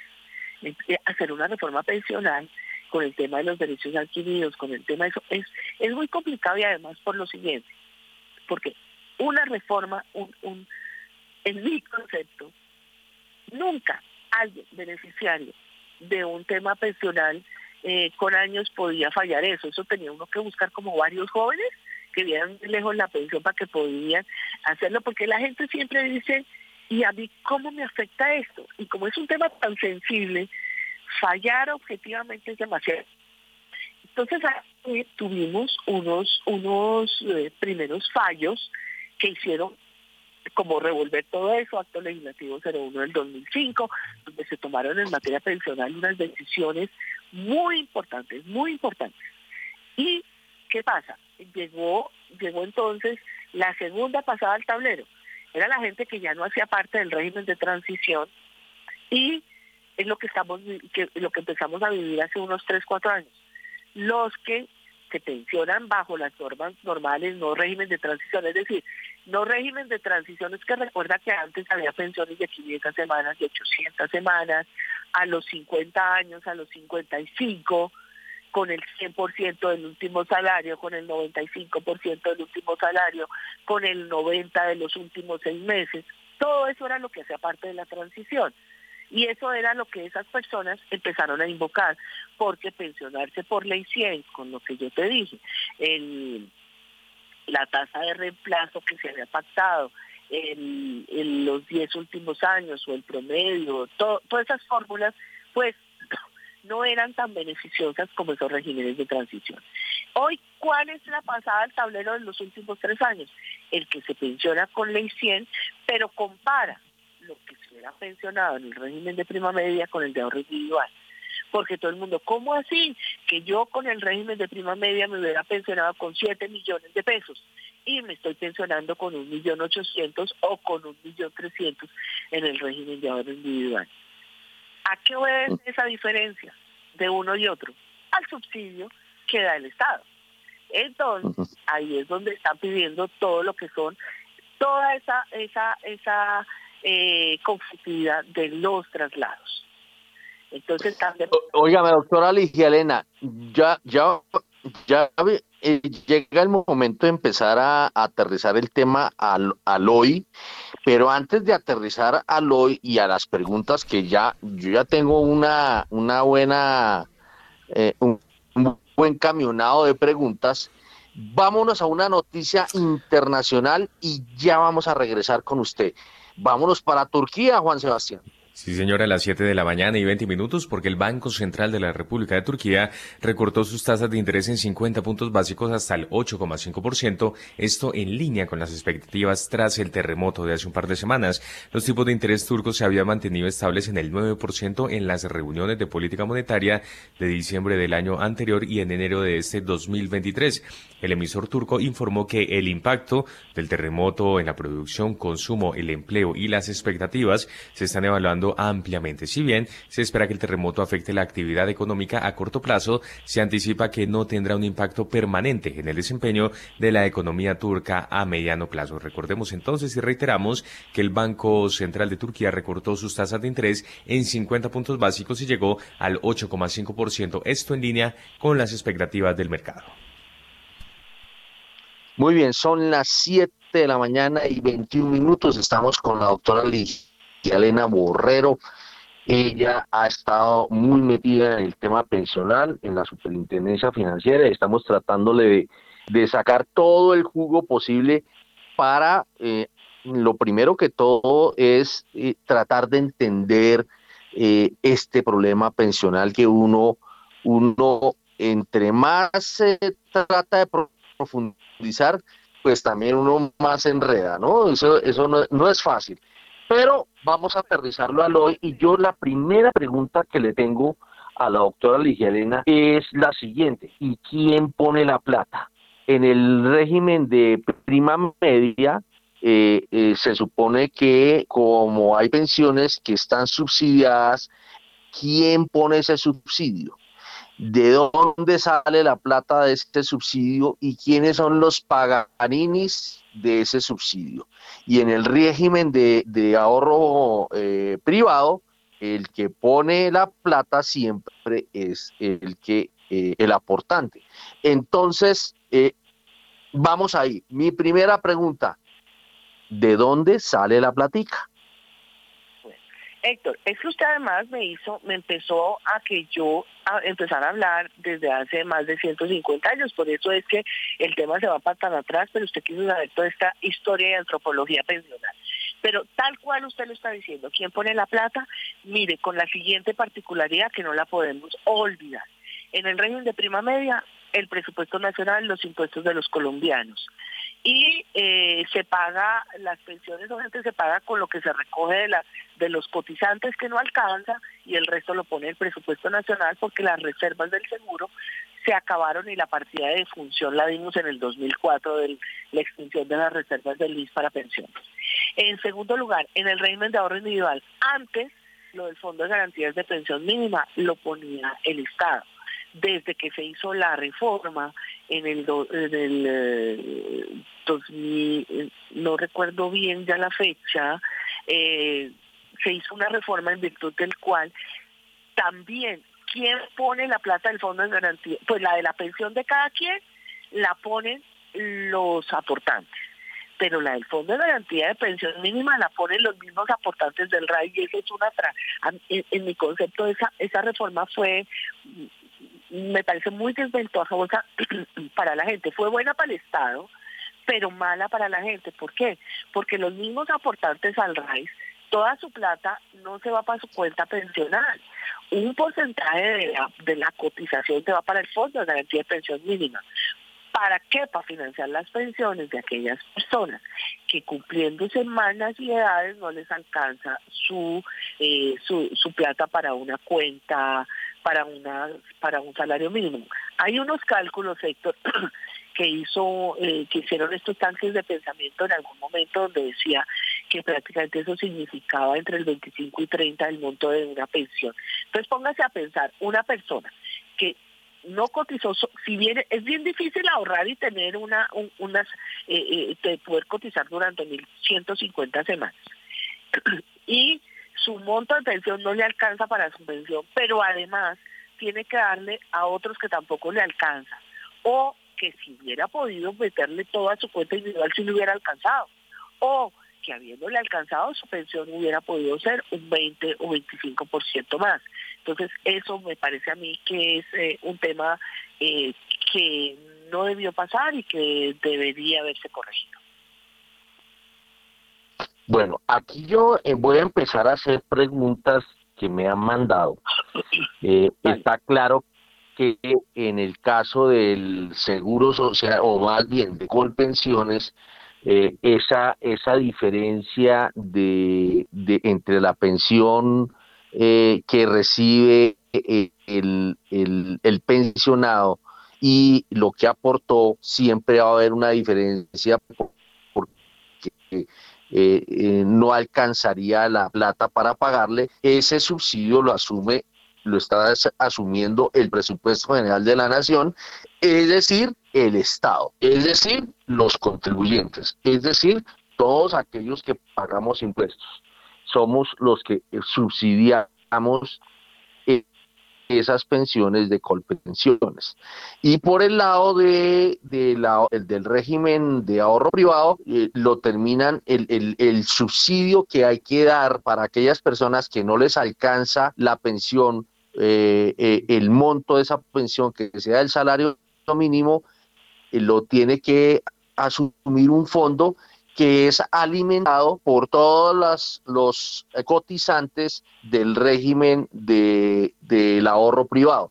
Es decir, son los mismos cotizantes los que financian ese, ese, esas pensiones que asume el fondo, este fondo que se ha creado para ello. Estoy bien, ¿no? Creo que hasta ahora estoy bien. Eh, ahora viene la pregunta, me hacen esta pregunta, dice, ¿está de acuerdo con que el ahorro pensional es propiedad de los trabajadores?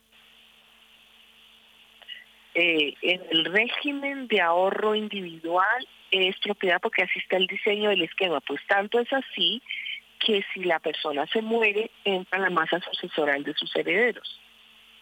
En el régimen de prima media, ese ahorro es una cotización a un fondo solidario eh, en el que aportan todos, que es otro esquema que sirve de primera, que sirve para pagar las pensiones de quienes están pensionados, pero como no alcanza, toca plata del presupuesto.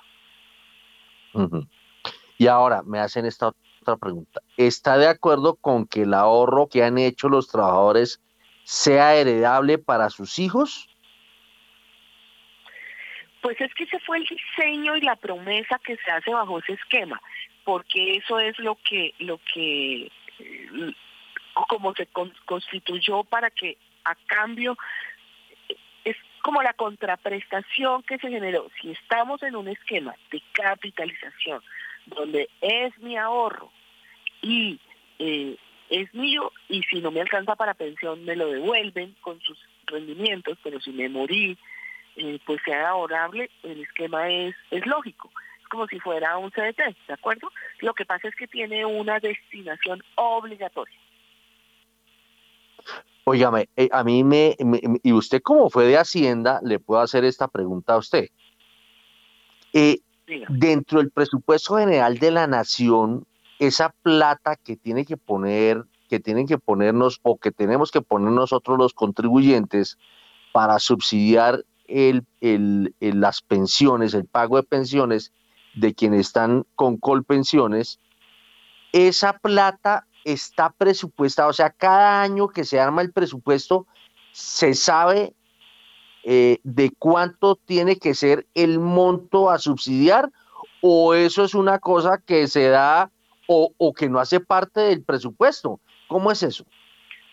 No, eso está presupuestado. Las acuérdense que hay varios varios estadios. Lo que se debe pagar en ese año eso está presupuestado porque además ya son derechos adquiridos y ya saben quiénes son los pensionados y los cálculos de cuánto se van a pensionar y se hacen los estimativos, no solo de las de lo el monto que le hace falta que le debe girar el presupuesto a Colpensiones para pagar las mesadas de los pensionados de Colpensiones y de quienes se pensionen en Colpensiones, sino también todo el monto de las pensiones de las otras cosas que hablábamos que están fuera del sistema, ¿de acuerdo?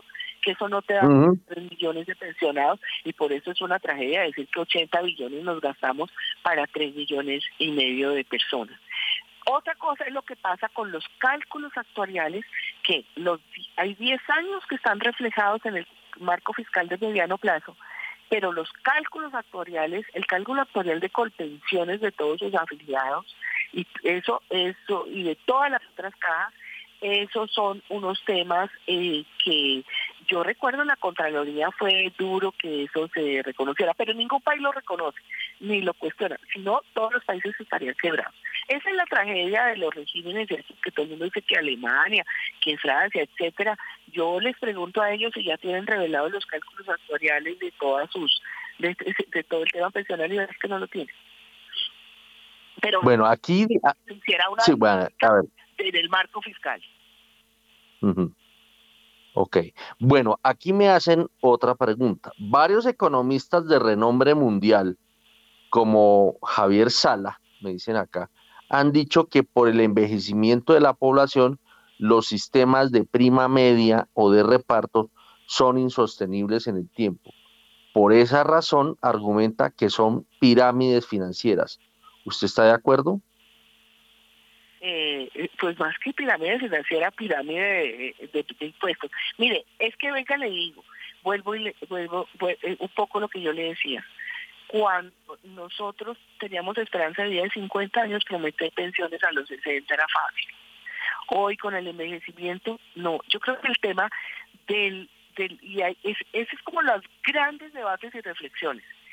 El sistema de pensión o de protección a la vejez, como lo conocimos para nuestros papás y para nosotros, hoy en día no puede funcionar así.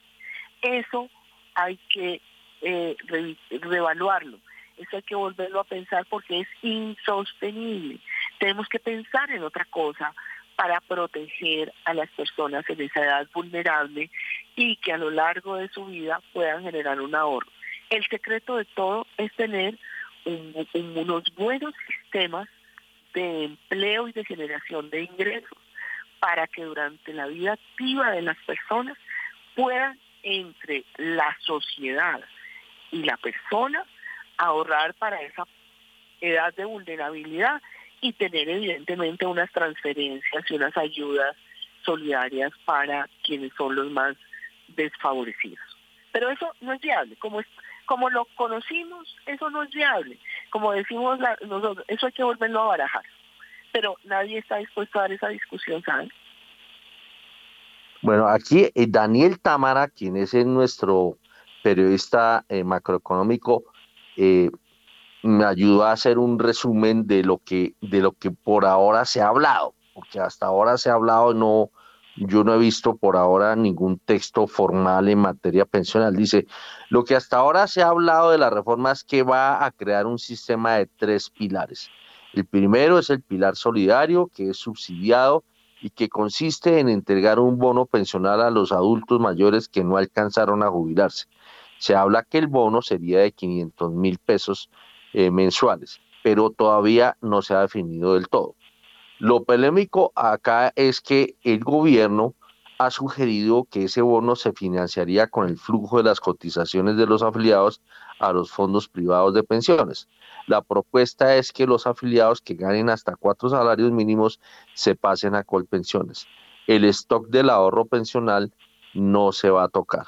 El segundo pilar sería el contributivo y sería básicamente Colpensiones, es decir, el pilar público. Y el tercer pilar sería de ahorro voluntario, donde entrarían los fondos privados de pensiones con los ahorros de afiliados que ganen más de cuatro salarios mínimos. Eso de los cuatro salarios mínimos todavía no es un hecho, inclusive en Hacienda no están muy convencidos de eso, pero es la propuesta que hasta ahora se ha ventilado. Bueno, entonces, ¿Qué es eso de los pilares? Uno oye, yo oigo ese tema y dice, oiga, que hay tres pilares. Aquí muy bien Daniel nos explicaba, pero eh, mm, explíquenos a nosotros los de a pie qué es eso de los pilares y, y si eso, digamos, si, si lo planteado es una buena alternativa. Mire, lo de los pilares no es nada nuevo, es el término con el que eh, cuando se hacen reformas y normatividades para un sistema, se dice, es como cuando se está construyendo un sistema, entonces la casita, que, cuáles son las columnas, cuáles son eh, los pisos, etcétera. Entonces es eso, es usar esa terminología. Entonces como uno tiene que arrancar, es qué tiene usted para la población más desfavorecida. Entonces ahí hay toda una, una cosa de usted, ¿qué, ¿qué tiene para eso? Y tiene que partirlo en dos mundos, el mundo de los que ya están viejos y el mundo de los que están en, que es población económicamente activa. Cuando usted dice que es que eh, dice que la reforma se propone lo de un bono para los eh, viejitos de tanta plata, usted está hablando solo de un mundo. La usted a través de las leyes se dan respuestas a problemas, ¿ok? Entonces, usted le está dando, la, ahí con eso le está dando una respuesta a un problema del que ya está viejo y desfavorecido, no tiene pensión.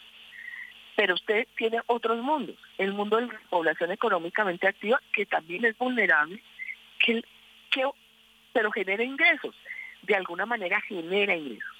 Primer tema, usted tiene que dar una respuesta a que estamos hablando, debemos hablar de ingresos, no debemos hablar de salarios, porque las relaciones humanas no todas giran alrededor del contrato de trabajo. Le doy un ejemplo que me va a entender perfecto. Usted tiene un productor de café de una hectárea. Ese productor de café de una hectárea, sus ingresos son inferiores a un salario mínimo en promedio mensual por su cosecha al año. Entonces usted dice, esta persona gana, por decir, menos de un salario mínimo. No, no, no lo pongo a contribuir ¿Y qué pasa? Lo dejo mientras tanto desprovisto, si se muere, si se invalida, eh, si se envejece, entonces tiene que esperar a este dinero para que le toque eh, eh, los 500 mil pesos. Ahí hay que generarle una respuesta a ese problema social. Y no veo que se refieran a eso. Solo se refieren a transferencias monetarias para ese primer pilar, para ese primer mundo de, de, de población pobre y sin etcétera, que tenemos para ellos. Entonces, ese es como el primer, el que habla todo el mundo. Algunos dicen que es el pilar cero, otros dicen que es el pilar uno, otros dicen que es el solidario, no importa el nombre. Como esa primera capa de población de realidad humana a la cual tengo que generarle una respuesta. ¿Una respuesta para qué? estamos si estamos hablando de pensión, estamos hablando de envejecimiento o de invalidez o de muerte, que son los tres riesgos que cubre como esa capa, ese, ese tema. El primero entonces dice la propuesta, ¿y por qué nosotros hablamos de salario mínimo? Y ahí es una cosa que si nos diferencia con el resto de los sistemas. Por eso cuando vamos y miramos otras cosas que tienen en otros países, cuando lo venimos a aplicar, no lo podemos aplicar tal cual, porque nosotros tenemos, nosotros tenemos un condicionamiento constitucional, que es el del salario mínimo. En otros países la gente se pensiona con el equivalente de lo que costó y le puedes dar un bono de 10 euros, de 15, de 20, de 150, 200, de 300, según lo que haya cotizado, porque no existe la previsión legal de pensiones por debajo del salario mínimo y por ende de cotizaciones por debajo del salario mínimo. Eso es algo muy importante. Por eso en el acto legislativo 01 del 2005 nos inventamos los BEPS, que son unas, los beneficios económicos periódicos, que la Corte Constitucional le ha dado como la bendición al tema, pero todavía eso no ha pasado al tablero. O sea, no hemos tenido como la gran cosa de pasar al tablero sobre. Pero ahí vamos, es una, es una herramienta que hoy tenemos. Entonces, la primera propuesta es que, que vamos a crear un solo sistema. En eso estoy totalmente de acuerdo. Eso de tener dos, donde la gente se pasa de uno a otro, y donde está de por medio, pues sí, elegir es chévere, pero es que elegir es chévere cuando usted tiene una gama de posibilidades en algo que no es la vida de, suya cuando usted esté viejo. Entonces hay cosas donde el poder elegir tal vez debe sacrificarse en pos de tener algo seguro. Y yo creo que el haber generado dos regímenes que se excluyen, donde dos personas con la misma historia laboral, si una está en el régimen de, de, prima media se pensiona con 5 millones y si está en el de ahorro individual con un millón cien, eso no tiene sentido. Eso genera ilegitimidad y violencia social violencia social, yo me refiero a la rabia. Miren, no hay un tema que más genere rabia y divisiones, más que la política, en una, en una, en una familia, que hablar de la pensión a alguien que pensaba que se pensionaba con algo y se la negaron, o quedó muy Eso es un tema terrible, terrible, porque está en una edad donde usted no puede volver hacia atrás ni reconstruir nada. Ya son decisiones tomadas y efectos causados. Entonces, que haya un solo sistema es buenísimo. Entonces, ¿cómo lo combinamos? Entonces, si son cuatro, dos, etcétera, tenemos que partir del salario mínimo. O sea, esa es una unidad de la que no nos podemos bajar, salvo que haya una reforma constitucional que no creo que pase. Entonces, yo, yo, yo he sido partidaria de que nos quedemos en uno. Y con uno es suficiente, porque garantizarle a alguien lo que dice la Constitución, una renta vitalicia de un salario mínimo y usted se la garantiza con sus cotizaciones o genera ayudas, subsidios, etcétera, para eso. Pero también tiene eh, que generarle algunas respuestas al mundo de abajo del salario mínimo, que eso es otro gran capítulo del cual no se habla, sino solo para dar transferencias. Entonces, si es uno, dos, tres, cuatro, tiene toda una discusión grandísima, porque tiene unos efectos financieros, macroeconómicos, muy, muy grandes, muy grandes. Si es uno, dos, tres o cuatro salarios mínimos. Ahí va a haber una gran discusión. Y eso es el, y, y si es el stock o el flujo, esa es una discusión que se tiene que dar con números y despacito, porque usted puede decir que usted solo va a tocar el flujo y que el stock lo deja quieto. Eso termina no siendo así porque si la persona se pensiona toca traer el stock. Entonces depende de las edades. Entonces si la persona de cuatro salarios mínimos está en colpensiones, deja el stock en el, en el régimen de ahorro individual y la persona se invalida los dos días y usted va a hacer todo eso y son las grandes preguntas que nos quedan. Dicen que no se van a tocar los paramétricos, pero entonces usted va a seguir liquidando la, la pensión de la misma manera, es decir, para esos cuatro salarios mínimos la va a seguir liquidando, eh, el ingreso base de liquidación va a ser igual como hasta ahora, la tasa de reemplazo como hasta ahora, entonces ese subsidio para esos cuatro va a ser muy grande. Mientras que en el régimen de ahorro individual es el que cotizó por cuatro salarios mínimos, 1.150 semanas, se pensiona con una renta vitalicia suponiendo de uno y medio, de dos salarios mínimos, uno ocho más o menos, un ocho millones, dos millones al máximo, esa persona en el régimen de ahorro individual, esa persona de cuatro salarios mínimos puede eh, puede pensionarse con tres millones, tres millones doscientos. Estoy haciendo cuentas de servilleta. Pero esos son los cálculos que hay que hacer finitos. Entonces, si usted no va a tocar ningún paramétrico, esa gente que pasó a los cuatro salarios mínimos va a tener subsidio, un gran subsidio. De por sí la gente de un salario mínimo tiene un gran subsidio. Bueno, aquí me, aquí me preguntan, ¿qué opina del sistema de capas que se está proponiendo? Que, que era lo que estábamos hablando, pero me gusta más el complemento. ¿Qué implicaciones fiscales para las AFPs y para los futuros pensionados tiene? A ver, para las AFPs tiene una, una cosa, su negocio y para el cual hicieron sus inversiones se acaba. ¿Por qué? Porque si más o menos, eh, yo no tengo datos actualizados, pero si más del 87% cotiza por hasta eh, por menos de dos salarios mínimos, no sé por cuatro cuántos cotice, quiere decir que el grueso de los afiliados se pasa al Colpensiones. Recuerde que la comisión fiduciaria en Colombia está hecha sobre los aportes. Las personas que están en el régimen de ahorro individual, por cada aporte solo pagan una comisión en su vida. Si esa persona se traslada de un fondo a otro, la comisión de ese aporte ya no recibe por ese aporte nada. Recibe por los nuevos aportes. Las, las, las fondos de pensiones, la estructura de comisión fiduciaria está hecha cada vez que hay un aporte y un aporte metido en su cuenta individual. Por eso es que a ellos les interesa tener esas cuentas, están alineados los incentivos para tener afiliados aportantes, o sea, activos, y adicionalmente los aportes bien depurados porque solo cuando entra en la cuenta individual la cotización, ahí pueden deducir su comisión. Y es la única que reciben por ese aporte. Tienen que esperar que haya un nuevo aporte para recibir otra. Si usted les quita afiliados aportantes y solo les deja los afiliados con flujo de los que ganan más de cuatro salarios mínimos, ¿eso cuánto es? Luego las comisiones fiduciarias de los fondos de pensiones que solo están devengando por eso, eh, van a recibir eso.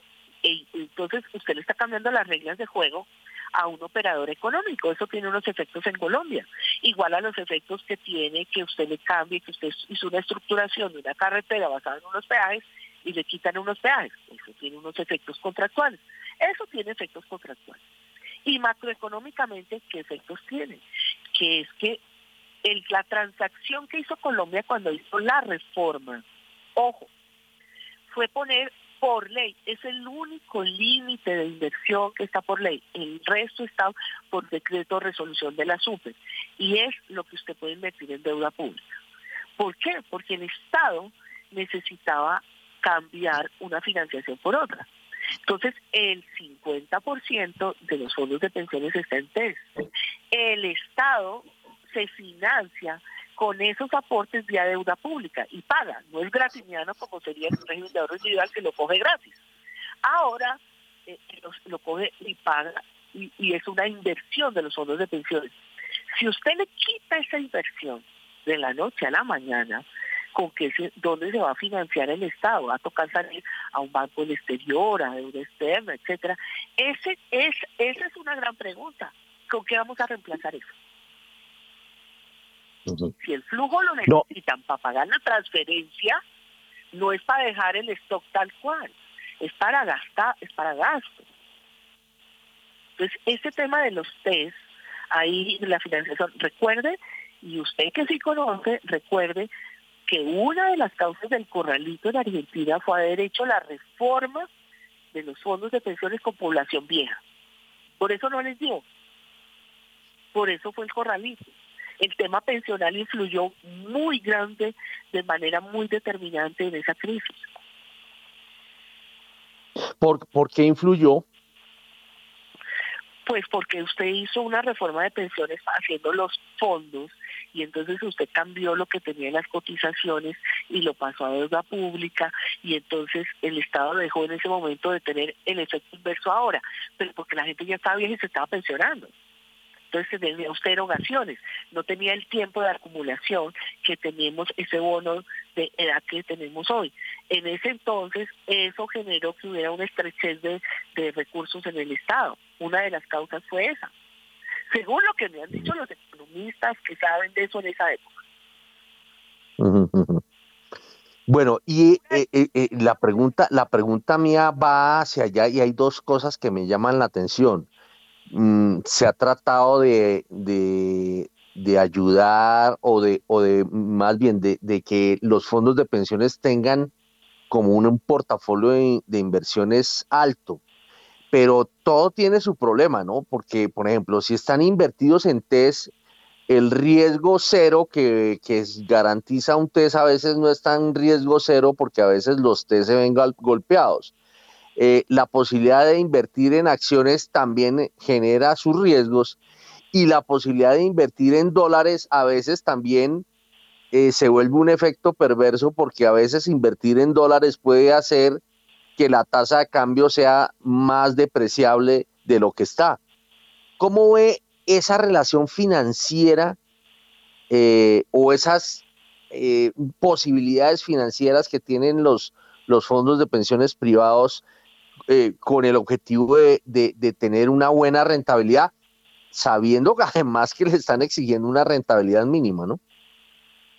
Pues mire, yo creo que es que eh, en esto no es una, una cosa de una sola cara, porque usted debe tener una, una buena regulación, regulación por, con, competente sobre el tema, una buena vigilancia, pero también tiene que tener un mercado financiero eh, interno profundo y tiene que tener una balanza adecuada de las crisis externas.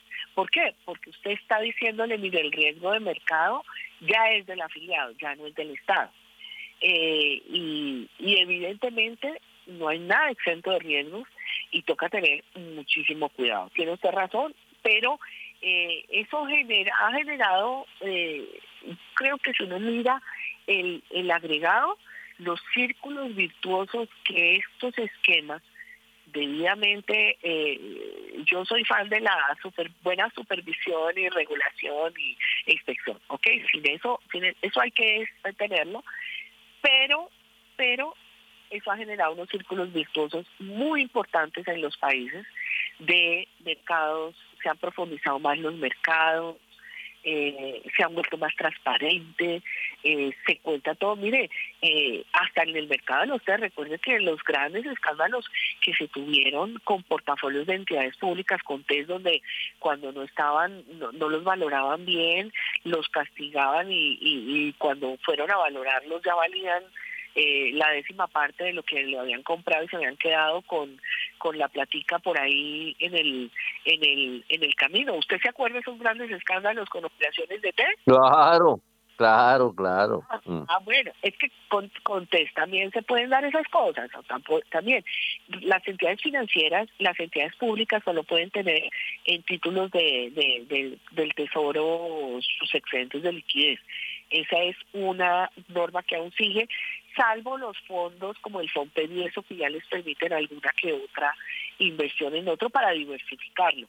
Pero el Estado, el Estado se financia de manera muy importante de eso y eso hay que tener en cuenta y obviamente en la medida en que haya una superintendencia que en la parte de emisores eh, haga un buen control de, esos, de esas emisores y emisiones, donde haya límites, donde haya el manejo de conflictos de interés y de gobierno corporativo adecuado. Yo creo que ese mix eh, es necesario, no suficiente, pero sí necesario para que eh, las cosas eh, sean, sean adecuadas. Pero estamos hablando de pensiones y entonces uno dice cualquier pérdida es, es, es complicada y hay que saberla manejar. Bueno, su, su propuesta, ¿cuál sería? Pero así lo más, eh, ahora, como ya estamos apretados en tiempo, lo más eh, elemental, ¿cuál sería una propuesta elemental en materia pensional para salir de todo este atolladero? Lo primero, yo haría una reglamentación juiciosa para el pilar solidario con un piso de protección social importante donde a la población económicamente activa con ingresos se le vincule con sus ahorros, con los BEP, con sus seguros, para que vaya eh, pudiendo eh, subirse y montarse al bus del crecimiento. El segundo, yo tendría un solo sistema, me gusta el de Pilar, me gusta, como la, como la norma no me permite nada distinto, dejaría un salario mínimo, no más. Eh, y el resto eh, de manera obligatoria en los fondos privados eh, y, que, y que a través de cuentas de cuentas individuales no dejaría que hubiera más elección entre uno y otro de una manera excluyente y eh, me enfocaría, cambiaría paramétricos.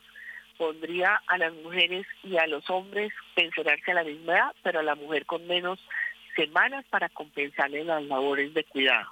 Las mujeres nos hacemos harakiri pidiendo pensionarnos a los 57 años porque nunca alcanzamos la edad, nunca alcanzamos sí la edad, pero no las semanas. Entonces nos vamos eh, sin pensión y sin nada no dejaría, yo eh, dejaría que esa devolución de saldos o a la gente que no alcance las semanas, generarle unos esquemas de unas rentas eh, vitalicias, permanentes, eh, de alguna plata, inclusive no heredables, para que pudieran ser financiados y tener que las personas no se vayan a la casa con una suma de dinero, sino que se vayan a la casa con una renta vitalicia hasta que se mueran porque eh, en la edad más vulnerable, cuando uno lo que quiere es algo fijo, no porque cuando le dan a uno 10 millones a los 57 o 60 años se los gasta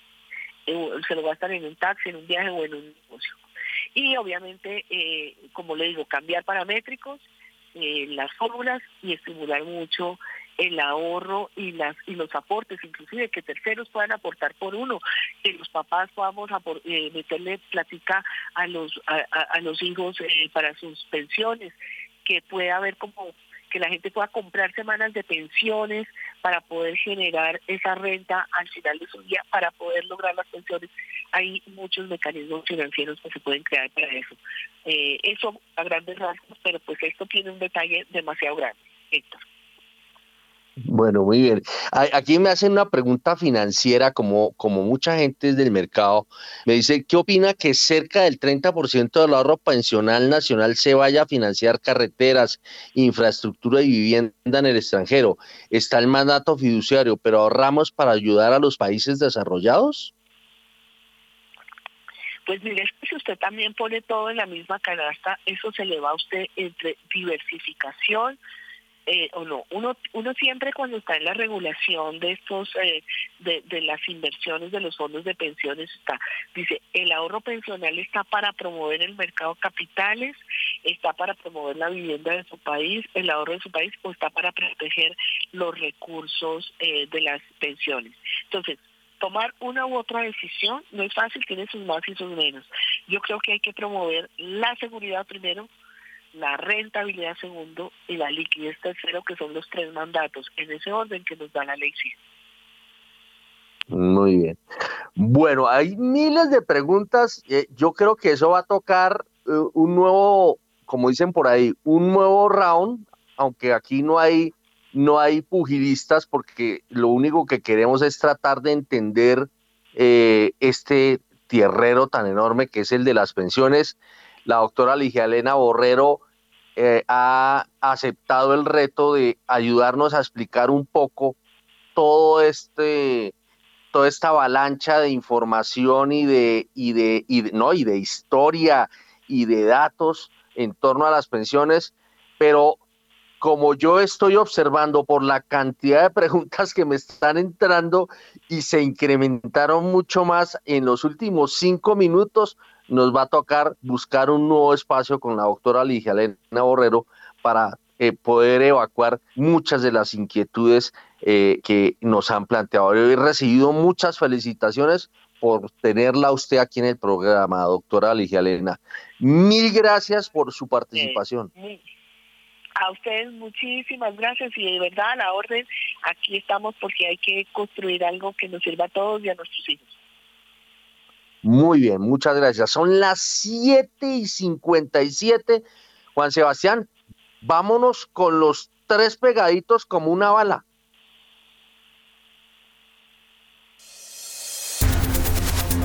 ¿Cómo andan las tasas de interés? En primera página radio. La tasa interbancaria para hoy es de 12,79%. Subió dos puntos básicos frente a la tasa vigente del miércoles. Los tres convencimientos en julio de 2024 bajaron 23 puntos básicos a 11,50%. Entre tanto, los tres convencimientos en noviembre de 2025 bajaron 26 puntos básicos a 12,40%. Los tres convencimientos en junio de 2032 bajaron 30 puntos básicos a 13%. Los tres convencimientos en octubre de 2034 bajaron 13 puntos básicos a 13,17%. Y los tres convencimientos en octubre de 2050 bajaron 32 puntos básicos a 13,08%.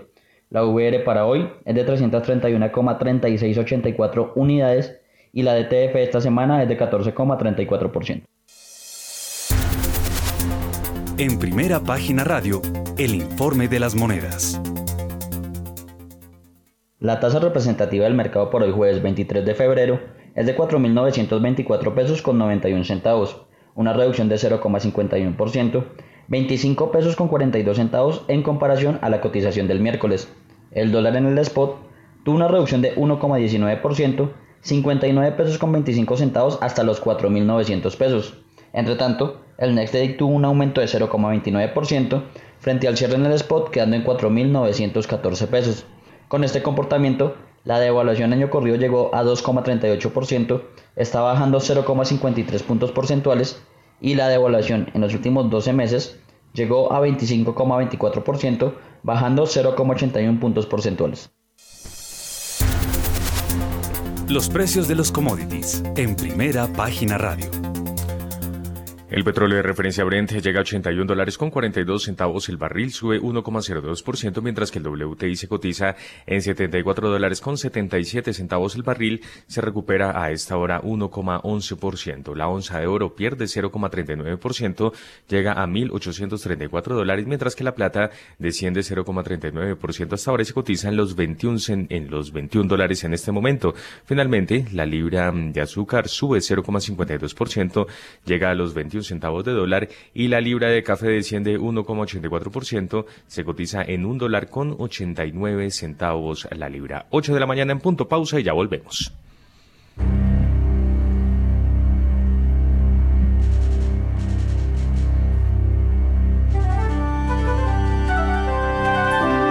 ...91.9 Javeriana Estéreo, Bogotá. HJKZ sin fronteras.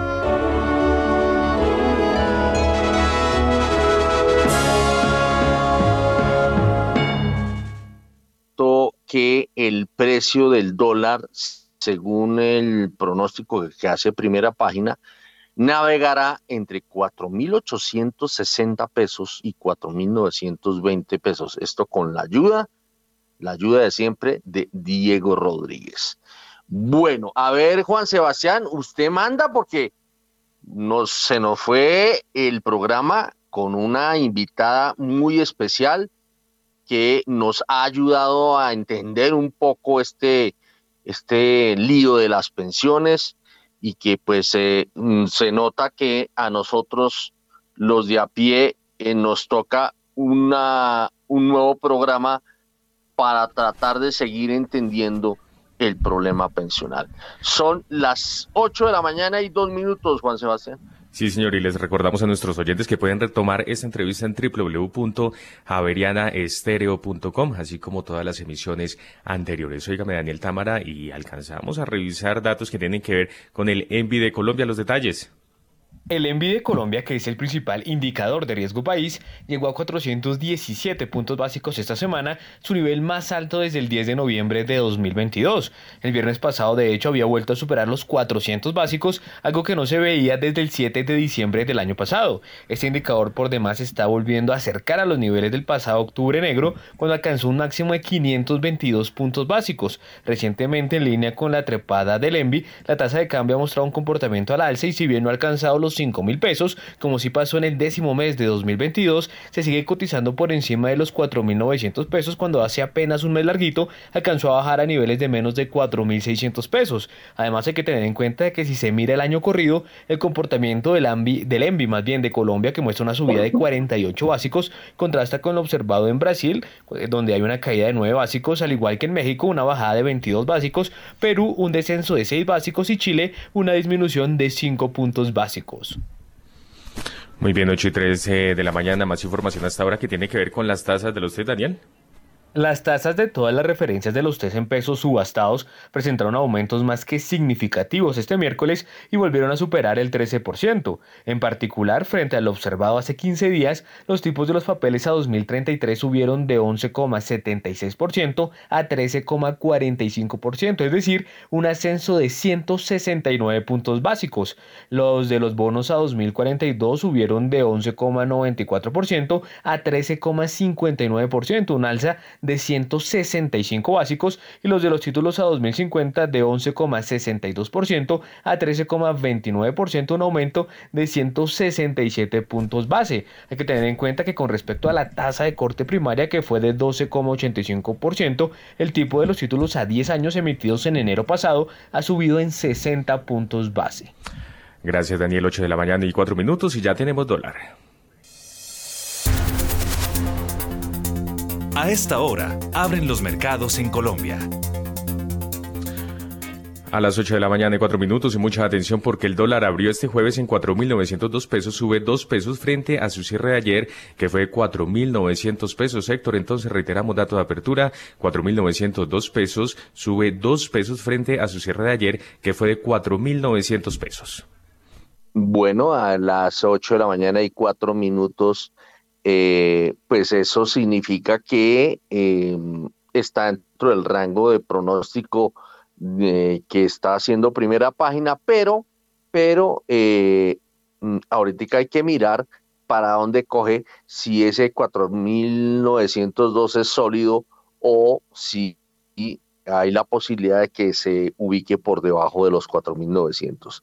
Siga usted porque usted nos tiene deudas comerciales, hermano. Sí, señor. A las 8 de la mañana y 5 minutos hacemos una breve pausa comercial y ya regresamos con más información. Banco Credit Financiera ahora es Ban 100. Evolucionamos y aunque hoy nos veamos diferentes, mantenemos nuestra esencia y reafirmamos nuestro compromiso de trabajar por lo que nos motiva cada día, acompañar a nuestros clientes a cumplir sus metas. Conoce sobre nuestras alternativas de inversión y mucho más en www.ban100.com.co. Ban 100, al 100 contigo, siempre. Vigilado Superintendencia Financiera de Colombia. Nadie te da más apoyo en el logro de los objetivos de tu negocio que Movistar Empresas, porque nos comprometemos como aliados de nuestros clientes, ayudándolos a tomar decisiones de forma efectiva y oportuna a través del análisis de los datos para que sus negocios lleguen más lejos. Descubre todas nuestras soluciones digitales en movistar.co/empresas o escríbenos al WhatsApp 316-606-6666, opción 3. Aplican términos y condiciones. En Acciones y Valores, nuestra prioridad es construir la mejor versión de su futuro financiero. Por ello, creamos soluciones para cada uno de sus objetivos. Descubra nuevas formas de ahorrar y simplifique todo desde el celular a través de inversiones digitales desde un peso. Genere rentabilidad y a la vez impacto positivo en el mundo con inversiones responsables. Construya su plan de inversión personalizado con asesoría exclusiva y especializada Optimice el manejo de recursos de su empresa por medio de soluciones de tesorería. Realice envíos y pagos internacionales seguros de la mano de nuestro aliado Western Union. Es momento de crear metas juntos. Conozca la mejor forma de hacerlo. Contáctenos en www.axivalores.com o al WhatsApp 323-236-5222, vigilado y regulado por la Superintendencia Financiera de Colombia. Bueno, soy Fernando Gaviria, ciclista profesional del Movistar Team. Desde que soy Movistar, puedo rodar con mi plan postpago sin preocuparme por los datos y puedo entrenar en casa con fibra Movistar, el internet más rápido de Colombia. Si activas fibra y postpago, te conviertes en Movistar Total y recibes más velocidad en tu internet, fibra y más datos en tu plan postpago. Todo por el mismo precio. ¿Quieres más posibilidades? Compra ya en movistar.co o llama al numeral 709. Nadie te da más. Movistar, tu operador de fibra. Aplican términos y condiciones. En Acciones y Valores, nuestra prioridad es construir la mejor versión de su futuro financiero. Por ello, creamos soluciones para cada uno de sus objetivos. Descubra nuevas formas de ahorrar y simplifique todo desde el celular a través de inversiones digitales desde un peso. Genere rentabilidad y a la vez impacto positivo en el mundo con inversiones responsables. Construya su plan de inversión personalizado con asesoría exclusiva y especializada Optimice el manejo de recursos de su empresa por medio de soluciones de tesorería. Realice envíos y pagos internacionales seguros de la mano de nuestro aliado Western Union. Es momento de crear metas juntos. Conozca la mejor forma de hacerlo. Contáctenos en www.axivalores.com o al WhatsApp 323-236-5222, vigilado y regulado por la Superintendencia Financiera de Colombia.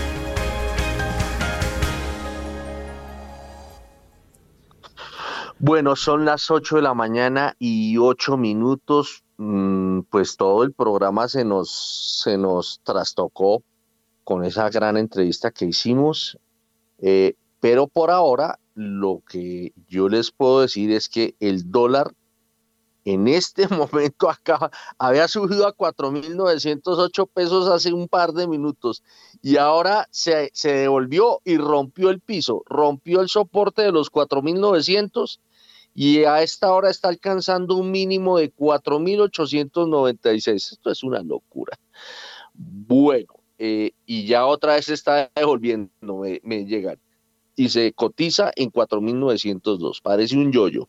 Mm, Juan Sebastián, siga usted. Sí, señor. Continuamos con Daniel Tamara porque tiene detalles del índice de confianza comercial en que dio a conocer Fede Desarrollo, en qué periodo y cuál fue el comportamiento, Daniel. En enero de 2023, el índice de confianza comercial de Desarrollo aumentó 7,2 puntos porcentuales frente a diciembre de 2022 a 29,7%. No obstante, frente al mismo mes de 2022, el indicador cayó en 9,8 puntos porcentuales. En particular, la recuperación de la confianza de los comerciantes respecto al mes anterior obedeció principalmente un incremento de 14,9 puntos porcentuales en la percepción sobre la economía para el próximo semestre y la reducción de 9,6 puntos porcentuales en los niveles de existencias e inventarios. Además, persiste un sentimiento desfavorable de la situación actual de la empresa o negocio, rubro que disminuyó en 2,9 puntos porcentuales con relación al mes inmediatamente anterior. En términos anuales, la caída en la confianza de los comerciantes se explicó por la subida de 11,1 puntos porcentuales en el nivel de existencias, así como la disminución de 4,6 puntos porcentuales y 13,6 puntos porcentuales en la percepción económica actual y para el próximo semestre. Gracias, Daniel. 8 y 10 de la mañana. Y es que además el índice de confianza industrial, que también a conocer fue desarrollo, aumentó 4,9 puntos porcentuales en enero de este año frente a diciembre de 2022 a 3,6%. Y por otra parte, continúa la atención de una emergencia por un derrame de crudo en Nariño que se conoce Daniel Tobón. CENIT, filial del grupo Ecopetrol, continúa atendiendo la emergencia por derrame de crudo en Nariño. Como parte de las acciones del plan de emergencia y contingencia para la atención del evento, la compañía lleva parte de la válvula ilícita instalada por terceros sobre el oleoducto trasandino y que ya fue controlada, una rotura en el ducto que está siendo intervenida, cuyas causas son de materia de investigación. Como medidas preventivas de mitigación, CENI instaló un punto de control sobre el río Mira en el área de Candelilla, donde hasta el momento no hay manchas de crudo. Gracias, Daniela. 8 y 11 de la mañana. Y Rolando Lozano tiene la noticia empresarial. La empresa colombiana Leonisa reportó control accionario sobre una compañía domiciliada en Islas Vírgenes Británicas. Se trata de Proco, la cual se enfoca en la preparación e hilatura de fibras textiles, así como en la elaboración de prendas de vestir. Leonisa también es propietaria, entre otras empresas, de la firma Confección Colombia. Esta empresa está ubicada en la zona franca de Río Negro, Antioquia, y se dedica al acabado de productos textiles y a la fabricación de telas recubiertas. En el 2022, las ventas de Leonisa sumaron cerca de 850 mil millones pesos, esto sin contar las ventas por catálogo. La empresa es controlada por la familia antioqueña Urrea y es, según una encuesta reciente, la marca preferida por las consumidoras colombianas. Gracias, Rolando. 8 de la mañana y 12 minutos, 4.891 pesos con 65 centavos hasta ahora. Se cotiza el dólar baja en relación con el dato de apertura. Y por otra parte, Diana Luciano tiene información desde Viva y su alianza con Avianca. ¿Qué se ha dicho al respecto, Diana? De acuerdo con el socio mayoritario de Viva, Castle South, después de más de seis meses de espera para la aprobación de la transacción entre Viva y Avianca por parte del Aerocivil, durante los cuales hubo un rechazo inicial de la transacción propuesta, la anulación de todo el proceso debido a que el Aerocivil no aplicó el procedimiento adecuado y el reinicio del proceso ante esa autoridad, Viva Air ha llegado a un punto crítico. Según el accionista mayoritario, el único camino viable dentro del periodo de tiempo que Viva Air tiene para continuar operando es que el aerocivil permita que Viva pase a formar parte de un grupo de aerolíneas más grande y más fuerte. Es decir, que según ellos, si bien las otras entidades han expresado su voluntad de discutir una potencial adquisición, hasta la fecha ninguna de ellas ha presentado una oferta. Incluso, suponiendo que se pudiera llegar a un acuerdo con un tercero, muy posiblemente la aprobación gubernamental no llegaría a tiempo, tal y como se ha visto por la demora en la aprobación pendiente de la transacción actual. Según este socio, la transacción propuesta que espera la aprobación no es novedosa, pues en otros países aerolíneas tradicionales y aerolíneas disruptivas de bajo costo se han asociado con éxito, como en el caso de Iberia, la aerolínea bandera de España y Vueling, una aerolínea de bajo costo que continúa beneficiando a los españoles. Gracias, Diana. 8 de la mañana y 14 minutos. Y antes del cierre, ¿quién tendrá la última palabra sobre la reforma a la salud? Leo Marián Gómez los más recientes consejos de ministros no han sido fáciles. Dentro del gabinete del actual gobierno hay dos tipos de ministros. Por una parte tenemos a los radicales y en el otro a los moderados. Eh, en el primero aparece Carolina Corcho, la ministra de Salud, acompañada de la ministra Susana Muhammad, que sería la de Ambiente. Y en el otro bando tenemos al de Educación Alejandro Gaviria, Hacienda José Antonio Campo y de Agricultura Cecilia López. Y es que estos dos bandos son evidentes cuando uno va a ver la reforma a la salud, pues hay un choque de trenes normativos. ¿Esto qué quiere decir? Que hay dos artículos dentro del documento que se contradicen. Por un lado está el artículo 149 donde dice que las empresas promotoras de salud que no están en proceso de liquidación tendrán que realizar un acuerdo con el gobierno nacional y así entregar la población afiliada al nuevo aseguramiento social en salud. Lo que quiere decir que las EPS se les dará prácticamente sepultura. Pero si miramos la otra cara de la moneda, es decir, el artículo 54, que también aparece en el documento, se asegura que las entidades promotoras que cumplan con los requisitos establecidos por el gobierno podrán ejercer las actividades como crear y administrar centros de atención y realizar o ejecutar auditorías. Es decir, que se le está entregando más atribuciones a la EPS. Ahí vemos el choque.